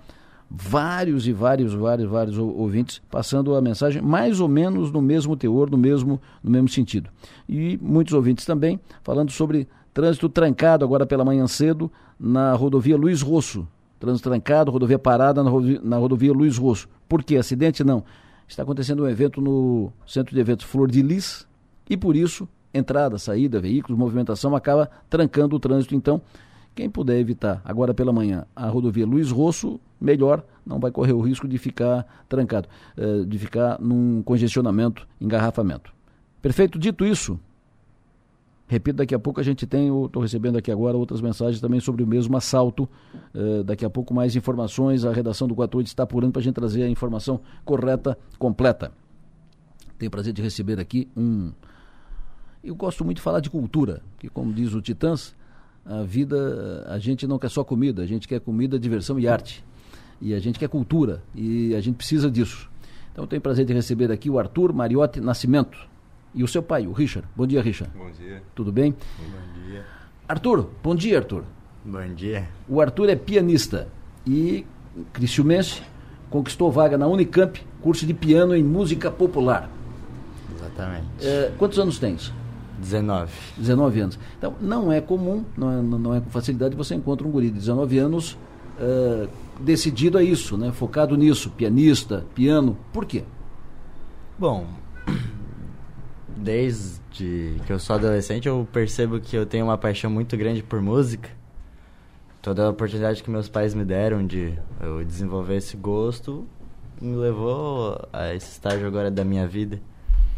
Eu sempre percebi que eu queria fazer isso da vida. Eu queria viver de música.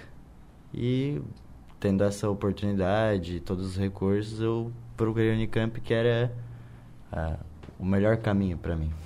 O, o, tu é músico, Richard? Não, sou fisioterapeuta. Pois é, e o, da onde é que saiu essa, essa vontade do tu, Arthur, de, de ir pra música? Tu tivesse apoio do teu pai, mas de onde é que saiu essa, essa, então, essa vontade? Quem em... te inspirou? Quem te motivou a isso? Então, na família não chegou a. não tinha nenhum músico, assim, né? Eu acho que só mais distante.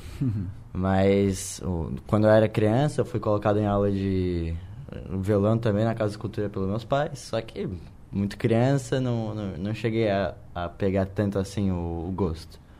Mas quando eu tava ali pelo oitavo ano, 2016, eu tinha um amigo que ele tinha um teclado. Hum. Aí a gente gostava de umas musiquinhas que era tipo umas brincadeiras nossas. Eu falei, vou, vou tentar tirar aqui, né? Ele tem o teclado. É, eu até tinha bastante dificuldade no começo com a coordenação, eu pintava a numeração das teclas para eu poder saber como mexer a mão ali, ter, ter bem organizado. Foi saindo, fui me divertindo cada vez mais, divertindo cada vez mais. Os meus pais perceberam e naquele ano, no Natal, eles me deram um teclado ali de entrada, um Cassiozinho para eu Pra eu ir me desenvolvendo, eu ir me explorando. E aí eu entrei em muitos estilos, em música clássica, rock, música brasileira e hoje em dia estamos aí, né? E, e tu ficou nisso, música popular? É, no, pro curso de, da faculdade, sim. Perfeito. E a música, inclusive, eh, tu, tu apresentou, né? Tu te apresentou uh, para buscar vaga e a música que o, o Arthur apresentou, levou, a, mandou para a Unicamp em busca da vaga foi assim, ó. Música Curumim, do, do César Camargo Mariano.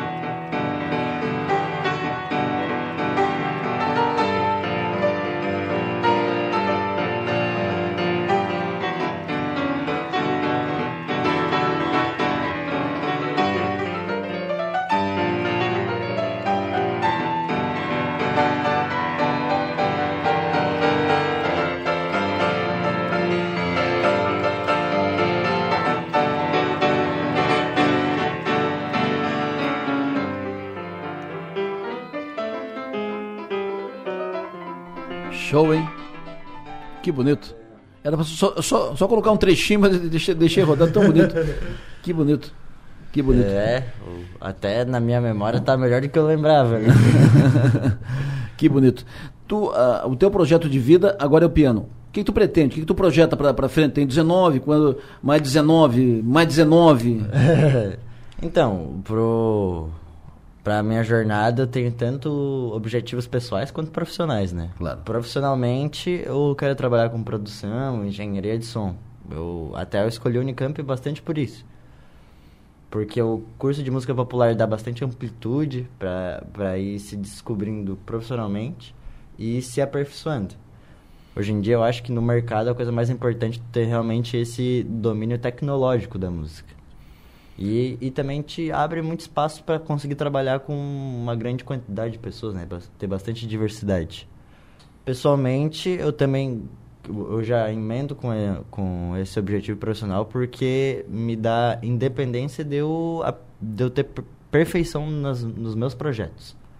E eu quero, né? Eu quero compor, eu quero gravar álbuns meus, fazer tudo ali do, do meu gostinho como eu faço até hoje já, né? E to, todo, todas essa, as ferramentas que a Unicamp vai me dar, eu, eu acho que elas são as melhores para eu poder atingir esses objetivos. Tu já tem músicas próprias? Tem, tem umas composições, algumas ali meio terminadas, algumas um pouco mais no começo, mas sempre tem, né? Eu brinco bastante em cima dos instrumentos. Quanto tempo de curso na Unicamp? Quatro anos, eu acho. Quatro Depende anos. também. Eu quero, como eu disse, né? Já que eu procuro engenharia de som, eu vou. Até já vi que a Unicamp permite isso, eles permitem trazer cadeiras interdisciplinares. Aí eu quero também estudar um pouco na parte de física do som, ondas Uhum. sonoras, para poder ter um, um- bastante abrangência no assunto, né? Ô Richard, e tu, como é que fica nisso? Além de fã. Não, a gente dá o apoio, né? É o que faz é o papel do pai, né? Mas eu vi que tu tava, quando, quando a gente botou a música, tu ficou aqui meio que eh, tocando piano aqui, ó. É. eh, com os dedinhos aqui. É como falam nossos vizinhos, né? Quando eles tocam no, no prédio, faz um, eu vim morar no prédio aqui no centro faz um ano e a vizinha, alguns vizinhos já pararam comigo no elevador e falaram assim: "Ah, quando teu filho começa a tocar o piano, a gente vai para a janela e fica ouvindo". Claro. Então assim, ó, é hábito lá em casa acordar de manhã, ele tá treinando. Às vezes à noite tem que mandar ele como piano elétrico, ele botar o fone para não incomodar os vizinhos. então assim, ó, o hábito lá em casa de Nunca ouvir som- reclamaram. é, é bem grande, né? Tanto que a gente sempre teve o hábito de comprar muito vinil, ficar os três ouvindo em casa, eu, ele e a mulher. Então, esse hábito de música, apesar de não ser músico, não sou entendedor, a gente sempre teve, né? E parar para ouvir ele tocando piano, ter um show todo dia assim em particular, e como é, a gente tem esse hábito, aí fica o corpo fica balançando conforme o ritmo da música, querendo ou não, né? Os receptores fazem isso com a gente, né? O Arthur, tu fa... aqui tu participa de, de alguma banda? Participo, participo. Eu tinha banda no, no ensino médio, né? Que eu, quer dizer, fim do ensino fundamental já tinha bandinha ali que eu brincava. Hoje em dia, eu e meus amigos, a gente sempre frequenta ali o, o estúdio que a gente saia e, e sempre sai alguma brincadeira, né? Às vezes um jam, só da gente se encontrar e fazer um som. Às vezes um acústico, a gente só rouba os violão ali do estúdio e começa a tocar. e às vezes tem o... No fim do ano passado, a gente fez um show ali na, no, no Garden, né? Que é o, era o Colher de Chá. Sim. Já que a gente tem amigos ali tudo da, da cena, a gente eh, se juntou, se juntou nos últimos mesinhos ali que ia ter o festival e tocou uns reggae que a gente gosta. Maravilha. Prazer te receber aqui. Parabéns, parabéns. Eh, e é muito bom ver eh, jovens pegando esse caminho da música, música clássica, eh, piano. É muito, muito bom isso, muito bom. A música é maravilhosa. Também não entendo nada de música, sou ruim de, de ouvir. Eu sou, eu, eu gosto de ouvir, sou ruim de cantar, mas adoro música, todo tipo de, de música e é, é muito bom. Ouvir um piano bem tocado, maravilhoso, né? Maravilhoso. Maravilhoso. Parabéns, o Arthur, pela opção. Isso é uma opção de vida, né? Claro. Isso é uma opção de vida. Parabéns pela opção que tu fez. Muito sucesso. Muito obrigado. Agradeço bastante também a oportunidade de estar falando aqui e agradeço todo mundo que me ajudou nessa jornada. Quero, quero ter o privilégio de anunciar aqui teu primeiro concerto. Ô, claro. Arthur Mariotti Nascimento, Cristian Messi, que agora conquista a vaga na Unicamp no curso de piano em música popular. Muito sucesso. Muito sucesso. Richard, parabéns. Obrigado, hein? Prazer te receber. 9 e 16, nós vamos trocar de assunto, mas vamos ficar, continuar leve. Saímos da música, do piano, nós vamos agora pro vinho. A Dega Bistec apresenta Um Mundo dos Vinhos, sem mitos nem segredos, com o enólogo Fabiano Mazili, da rede Bistec de supermercados. Alô, Fabiano Mazili, bom dia. Bom dia, Delor. Bom dia a todos os ouvintes. É um prazer estar aqui com vocês de novo. Ótimo tê-lo de volta, eh, depois das suas merecidas férias, ótimo tê-lo de volta. Eh, sucesso para ti na- nessa nova jornada, o ano 2023. O que, que tu está trazendo? Ficou certamente em férias buscando vinho, né? Buscando vinho, cheirando vinho, tomando vinho. Então, o que, que tu trouxe pra gente? Pois é, a paixão não, a paixão não descansa nas férias, né, Adelor? imagina, imagina. Adelor, desejo também um ótimo 2023 para você, para todos os ouvintes, que seja um ano muito bom em todos os sentidos, né? É, que bacana, estava ouvindo né, a, a entrevista é, sobre piano, sobre o, o rapaz que vai se aprofundar mais ainda aí na, nessa arte, que eu aprecio muito. É um, é um estilo de música que sempre tem um, um vinho que combina para a gente apreciar, né? Isso. E, e você, você sem querer acertou, né? Você falou, a gente está passando do assunto leve, que é o que, piano, para um assunto leve, que é o vinho. E, por coincidência, eu trouxe um vinho hoje bem leve mesmo, um vinho que, que combina muito com esses dias mais quentes que a gente está, né? Então, acho que tá, tá tudo no clima, Delora. Ótimo, ótimo. É, e, e verão, né? Verão combina, combina com um vinho leve, né? Tu trouxe o quê? Um pinot? Trouxe um branco? Eu trouxe um branco, Adelor, trouxe é. um branco, né? É um vinho de um produtor recém-chegado às adegas do Bistec, é, que é, um, é, ali da região de Lisboa, em Portugal, Opa. né? Então, trata-se ali de um produtor que se chama Adega da Vermelha, né, hum. por estar localizado na cidade de Vermelha.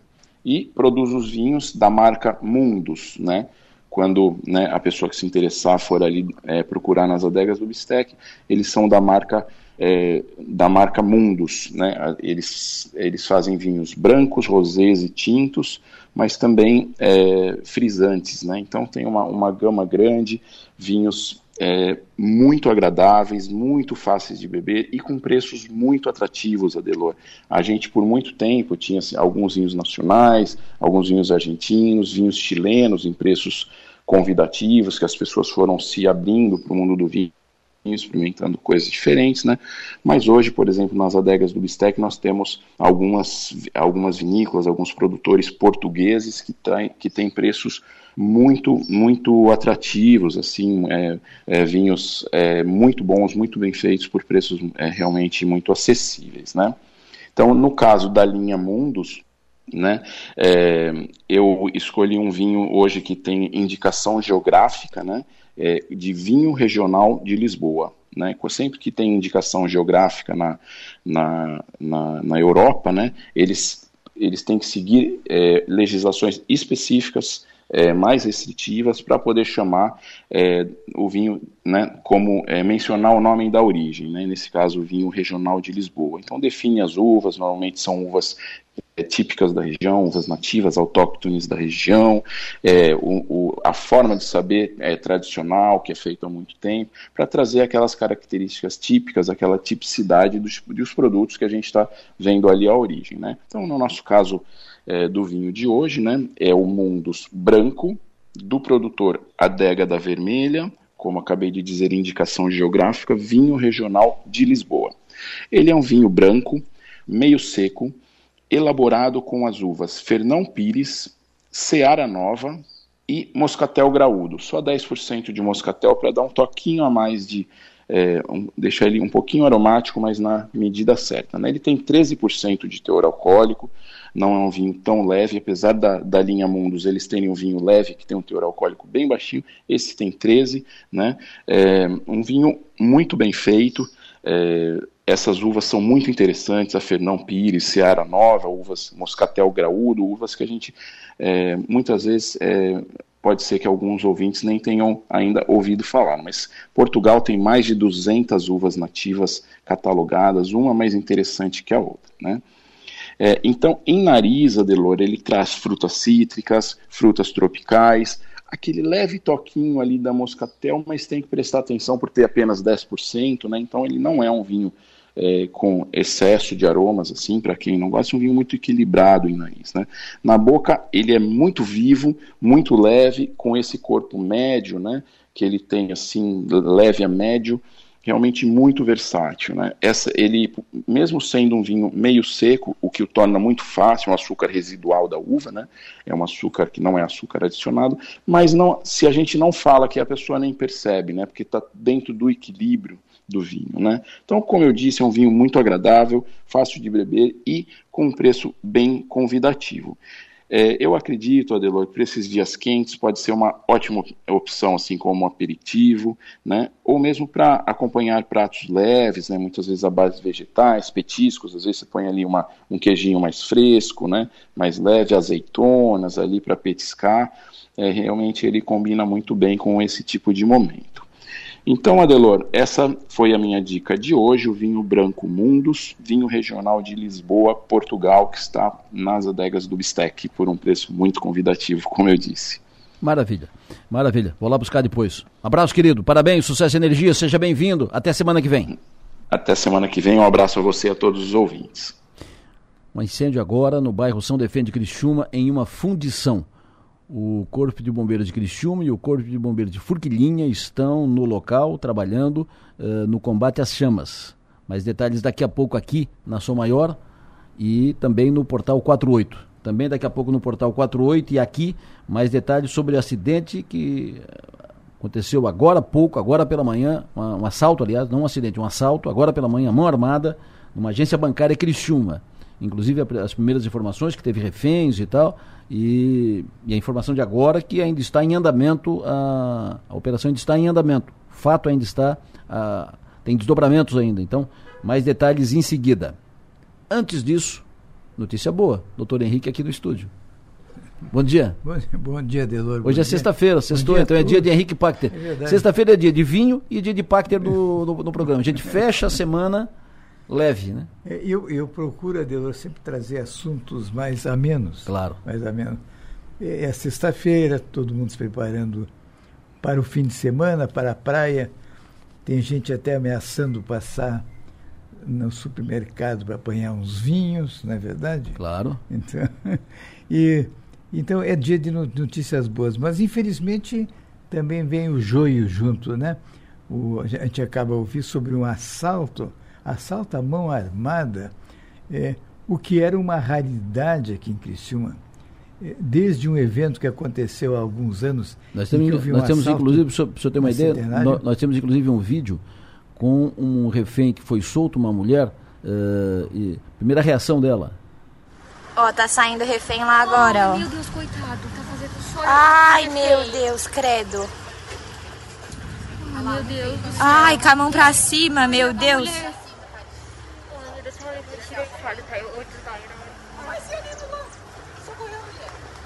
Ó, isso, um, um refém soltou, ou seja, assalto numa agência bancária, Criciúma, com reféns, uh, e a operação, pela informação, ainda está em curso, por isso ainda não está no, no 48. A informação estará no 48 em seguida, informação desse assalto que está acontecendo agora numa agência bancária de Criciúma, mais detalhes em seguida. É na quarta linha, na agência do Sicredi o assalto, ponto. Barbaridade, né? Que notícia para encerrar a semana, né? É. Que notícia. É, é, é, mas não é coisa tão recente assim, Criciúma. Ah, eh, em contadas vezes a nossa cidade já sofreu assaltos, sendo que um que é inesquecível para mim foi um da, na Avenida Centenário, eh, em que foram utilizados fuzis e, e, e, o assalto veio causar a morte de um policial, um, um membro da, da, da, da Polícia Militar que foi alvejado estando do outro lado da agência. Né? Isso. Isso faz muitos anos, eu lembro, e, foi um assombro uma coisa dessa acontecer em Cristina. Mais recentemente, o assalto ao Banco do Brasil, altas horas da noite, né, é, na, do qual, felizmente, não se tem notícias de falecimento de ninguém envolvido no assalto. Mas, é, realmente, essa, quando essas coisas ocorrem, né, Lessa? Sim. Você que é um faço parte do jornalismo investigativo, é, a gente chega à conclusão que a nossa cidade está parcialmente ou em todo está doentia a nossa sociedade por todos esses fenômenos que a gente vem acontecendo, por amigos nossos que vão a São Paulo e Rio de Janeiro e não têm coragem de ir às ruas devido ao número de assaltos que sofrem e, e seriam tão grande o número de assaltos que nem sequer se registra quando eles não trazem nenhum prejuízo pessoal maior à pessoa, isto é, prejuízo físico quanto à saúde, nem são noticiados, nem, nem se faz é, referência a eles. Infelizmente, são os tempos que a gente está vivendo, a gente espera, espera que ocorra alguma coisa de bom, é, porque nós temos filhos, temos netos, e temos existem os filhos e os netos dos outros, que precisam viver e sem esse sem essa opressão das desgraças que estão ocorrendo. Falemos de coisas mais amenas, não é verdade? Sim. E, eu, eu ultimamente tenho falado bastante, Lessa, a respeito da revolta da palmatória, que eh, vai fazer 100 anos no dia 17 de fevereiro.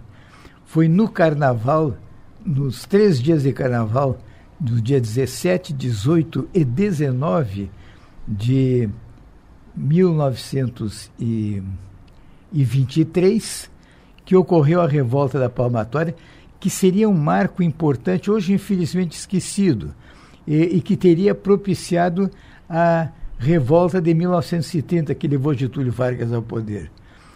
A, a, gente esperava que essa data fosse comemorada no município de Orleans, onde os fatos ocorreram, com muitas vítimas, sobretudo gente inutilizada pelo trabalho, porque todos que participaram daquela revolta. A informação que eu tenho, desculpa, doutor Henrique, a informação que eu tenho é que os assaltantes se renderam. Informação de agora que os assaltantes ele, se, se, renderam. Essa informação de, desse assalto no, na agência do Cicred, na quarta linha, e agora a gente já pode dar a, a, informação com mais detalhes. É evidente que uma informação como essa a gente não dá na, na primeira, na, assim que recebe, a gente vai checar isso, porque é um assunto muito sério. Então, agora já se tem mais detalhes, uh, o assalto na agência do Cicred, quarta linha, assalto com reféns, uh, os ladrões, bandidos encapuzados, a polícia militar agiu, fechou o. cercou todo, toda a agência. Nós temos fotos, inclusive, que já estão sendo publicadas no 48, gente, com várias viaturas na, na, frente, e a polícia agiu, e a informação que eu recebo agora é que os bandidos se renderam. Né? Então, a, a, a, operação está em curso e nós vamos atualizando aqui a, a informação e também no nosso portal 48. Desculpa inter interrompê-lo. Não, felizmente. Felizmente, sem vidas a, a lamentar. Né? Infelizmente. Felizmente. É, como, como ia falando sobre o centenário da revolta da Palmatória, Palmatória que começa no dia 17 agora e vai até o dia 19, teve três dias de duração, há um outro fato relatado num livro recém-lançado em Porto Alegre do presidente do CRM gaúcho, Dr. Nilson Luiz Mai, que é um pesquisador, escreve sobre história, e que, coincidentemente, pesquisando sobre um personagem é, é, famoso, segundo ele, nas, nas cercanias da cidade de Antagorda, Antagorda hum. no Rio Grande do Sul, é, o pai do nosso doutor José de Pata, Michel ou Miguel de Pata, estava estabelecido nessa cidade. E ele era um sujeito de uma personalidade muito forte e ficou e passou a história com o nome de o Leão da Calábria. Né? Hum a região italiana da qual vieram os de Pata, aqui para, o Rio Grande do Sul, e depois de um problema seríssimo que houve quase há 100 anos atrás, esse ano faz 100 anos atrás, envolvendo o médico Michel ou Miguel de Pata, sua família, o, o professor da localidade de Antagorda, ah, houve um, um questionamento da população com relação ao médico e 200 colonos ameaçavam invadir o hospital em que ele trabalhava. Ele teve que fugir às pressas, foi a Porto Alegre, de Porto Alegre andou, peregrinou por várias cidades, pequenas cidades gaúchas, e veio se estabelecer aonde? Aqui em Orleans. Orleans. E, então ele foi protagonista de duas efemérides importantíssimas ocorridas há praticamente 100 anos atrás todas as duas no mesmo ano. E, e, e o Nilson Luiz Maia ressalta a importância, as características do José de Pata, que veio que do, do pai do José de Pata, o Michel, que vindo a Criciúma, ele está na raiz de muitas coisas importantes. O, o doutor José de Pata eh, clinicou na nossa cidade eh, até praticamente 1947, 48. Ele é o criador do serviço de alto-falantes Eldorado, que deu origem à primeira rádio na cidade. Ele é um pioneiro nesse aspecto, trazendo a rádio para a cidade, que, que é a, a, a Rádio Eldorado, a primeira rádio que nós tivemos aqui, e cuja data de, de, de criação é de 17 de novembro de 48. O, o Depata teve uma, uma atuação eh, impressionante na, na, região. Ele tinha uma voz maravilhosa e cantava músicas do belo canto italiano, né? áreas italianas ele cantava. E ele, eh, saindo de Criciúma, a convite do governador Irineu Bornhausen, ele foi, eh, ele foi uma espécie, na época chamava diretor de saúde pública, Hoje seria o secretário de Saúde do Estado. Ele foi secretário de Saúde do Estado e, em seguida, foi convidado para lecionar, para reger a cadeira de ginecologia e obstetrícia da nossa faculdade aqui. Ele veio a falecer em 1966, depois de uma vida plena de realizações, realizações e em 1966 assinala a data em que meu irmão veio trabalhar em Criciúma. Né? E, existem essas particularidades. Então, eh, fazendo jus, procurando fazer jus ao meu trabalho, que é não deixar cair a peteca, não deixar que certos nomes importantíssimos da nossa história venham a cair no esquecimento, eu estou voltando a lembrar o doutor José de Pata, casado com dona Doranda Giacometti é, é, de Pata, a quem eu conheci muito bem, porque foi minha cliente e, e eu, eu operei de catarata. O casal de Pata deixou apenas uma filha, Maria Cristina, que era advogada. advogada. Bom, então isso é no que se refere às datas preciosas que nós temos a comemorar nos próximos dias e nos próximos meses, né? E lamentando apenas que o, o a, a, revolta da palmatória não tenha recebido uh, o destaque que ela deveria merecer. Para quem quiser mais detalhes, indo, uh, indo até o Dr. Google, eh, vai ter um trabalho eh, fantástico de um historiador de Brasília sobre todas as ocorrências, ressaltando lá em, em Orleans as famílias que participaram da, do que seria uma intentona, intentona e, e o resultado que veio para essas famílias. É um trabalho que merece ser lido, porque é um trabalho muito sério e bastante competente. Perfeito. Doutor Henrique, é sempre bom tê-lo conosco, sempre muito bom tê-lo conosco. Obrigado, sucesso energia, bom trabalho e até sexta que vem. Até sexta que vem, Delor, e saúde e a todos, né? E divirtam-se com juízo, né? Claro, claro. O carnaval que que está tá prometendo. É o carnaval na aí. outra, na outra semana. É. Ah, e, nós vamos falar ainda no dia pro, do carnaval. Aqui. Provavelmente nós estaremos aqui. Na sexta-feira que vem aqui fantasiados. Muito obrigado. Muito obrigado também. Até lá, se Deus quiser. Nós estamos fechando o programa uh, preocupados, preocupados com uh, e acompanhando e ligados com nesse assalto que está acontecendo. Um assalto agora pela manhã na agência do Sicredi na quarta linha. Uh, reféns, bandidos encapuzados invadiram o banco, deram, anunciaram assalto, uh, fizeram reféns e a partir dali, evidentemente, momentos de tensão. As poucas informações que temos, porque evidente isso está ainda uh, em andamento, a operação está em andamento, o fato ainda está acontecendo, está vivo ainda, as poucas informações são essas que de manhã cedo entraram encapuzados, armados, anunciaram assalto e fizeram reféns. Ah, o, o tempo passou, e a polícia conseguiu, uh, cercou o local. A BR, inclusive, foi fechada provavelmente por causa disso, porque a, a informação, a, a, impressão é que os bandidos iriam fugir pela BR-101, fica, fica do lado ali, o secreto da, da quarta linha, fica ao lado da, da BR, praticamente no trevo da, da quarta linha. E eles, a polícia cercou, foi, avançou, entrou no local e, o, e prendeu, imobilizou os assaltantes. Essa é a informação preliminar que temos. Aqui, aqui, inclusive, já colocamos no ar um, o áudio de um vídeo quando a primeira refém foi liberada. Né? E tem aqui um outro vídeo. Aí, o negócio tá sério aqui, ó. Acabar de liberar o refém do banco aqui, mano. Uma correria aqui, mó tiroteio aqui na minha frente aqui agora. Tiroteio. Agora os polícia correu lá com o escudo pra dentro do, do Cicred aqui.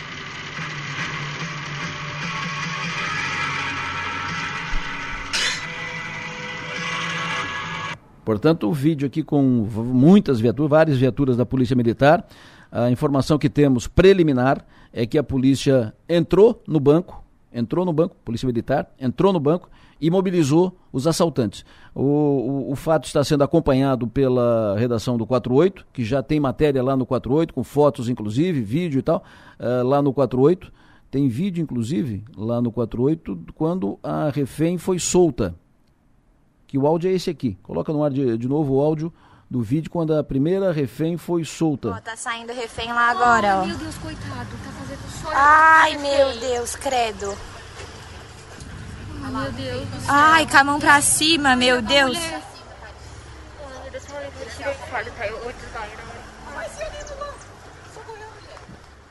939, comandante da Polícia Militar Criciúma, Coronel Mário Luiz, bom dia. Bom dia, Delor. Bom dia, ouvintes. Operação uh, concluída ali no, no assalto do Cicred na quarta linha, comandante? Ainda estamos, ainda está em andamento, Adelor. Já estamos com, estamos com dois, dois agentes detidos, armamento apreendido, mas ainda estamos em busca da procura se há mais algum agente envolvido. Os que estavam dentro do banco já foram imobilizados, já foram presos? Temos com dois deles, dois deles presos, já com, com já detido por nós. É, estamos em procura, em buscas, né? Se há mais alguém envolvido, se alguém conseguiu se evadir do local, e, enfim, estamos cercando a área, fazendo uma varredura, uma varredura geral. Perfeito, mas agora fora da agência bancária, ou seja, dentro da agência bancária, situação de, de normalidade já. Isso mesmo, isso mesmo, isso e, mesmo. Já uh, chegaram a roubar uma, alguma coisa do banco? Não temos essa informação ainda, Delor. A gente está tá aqui no calor da ocorrência ainda, tá, não, não conseguimos levantar ainda o que, que foi feito dentro do banco pelos agentes. Perfeito. Vocês têm informação se vocês prenderam dois que estavam dentro do banco? A informação que tem mais gente? tem informação de que, há, que haveria mais, mas não, não é informação confirmada ainda. Perfeito. Comandante, bom trabalho aí, não queremos atrapalhar aí, bom, bom trabalho e sucesso nessa operação. Muito obrigado, um forte abraço. Mais um caso delicado, mais um caso grave em Criciúma, assalto à mão armada, agência bancária Criciúma fe, com reféns. A polícia atuou na, na, na hora, em cima, uh, agiu bem, e contornou a, a, situação, prendeu já dois bandidos, está fazendo buscas para pegar mais alguém que tenha, que tenha fugido, que tenha conseguido fugir, e a operação, como foi dito, está em andamento. Eu disse hoje, por coincidência, no, início do programa, abri o programa falando sobre essa questão segurança em Criciúma. Segurança, essa onda de violência que espalha o medo, e é preciso continuar tratando disso, falando disso. E disse também que a polícia faz o que pode, faz muito com o pouco que tem. É preciso estruturar melhor a, a polícia, é, é preciso dar mais equipamentos, aumentar o efetivo, entre outras tantas questões que são necessárias para facilitar o trabalho de enfrentamento a essa onda de violência, porque a cidade quer segurança. Você tem medo de quê? É natural termos alguns medos. O medo nos faz ter cautela, freia nossos impulsos e nos faz pensar melhor. Individualmente, o medo pode até ser bom, mas quando o medo se torna coletivo, é quando acende um sinal de alerta. Uma sociedade com medo fica paralisada, insegura, desconfiada. Ter medo nos afasta uns dos outros. O crescimento recente dos casos de violência urbana faz acender esse alerta. Nossas comunidades esperam uma reação Precisamos ampliar o debate e agir com determinação para que tenhamos de volta um dos nossos bens mais preciosos: a tranquilidade de ir e vir. O sul de Santa Catarina quer segurança. Uma campanha Som Maior Comunicação. Com apoio de Metropolitan Mall, Sublime Persianas, Triângulo Segurança, Giasse Supermercados, Satic sobre o assalto na agência do Cicred. O NBIS vai atualizar as, as, informações em seguida aqui no Conexão Sul. E o 48 também atualizando as informações no, no, no nosso portal. Esse é um fato que chama atenção, eh, vira foco na pauta aqui da, da Som Maior e do 48.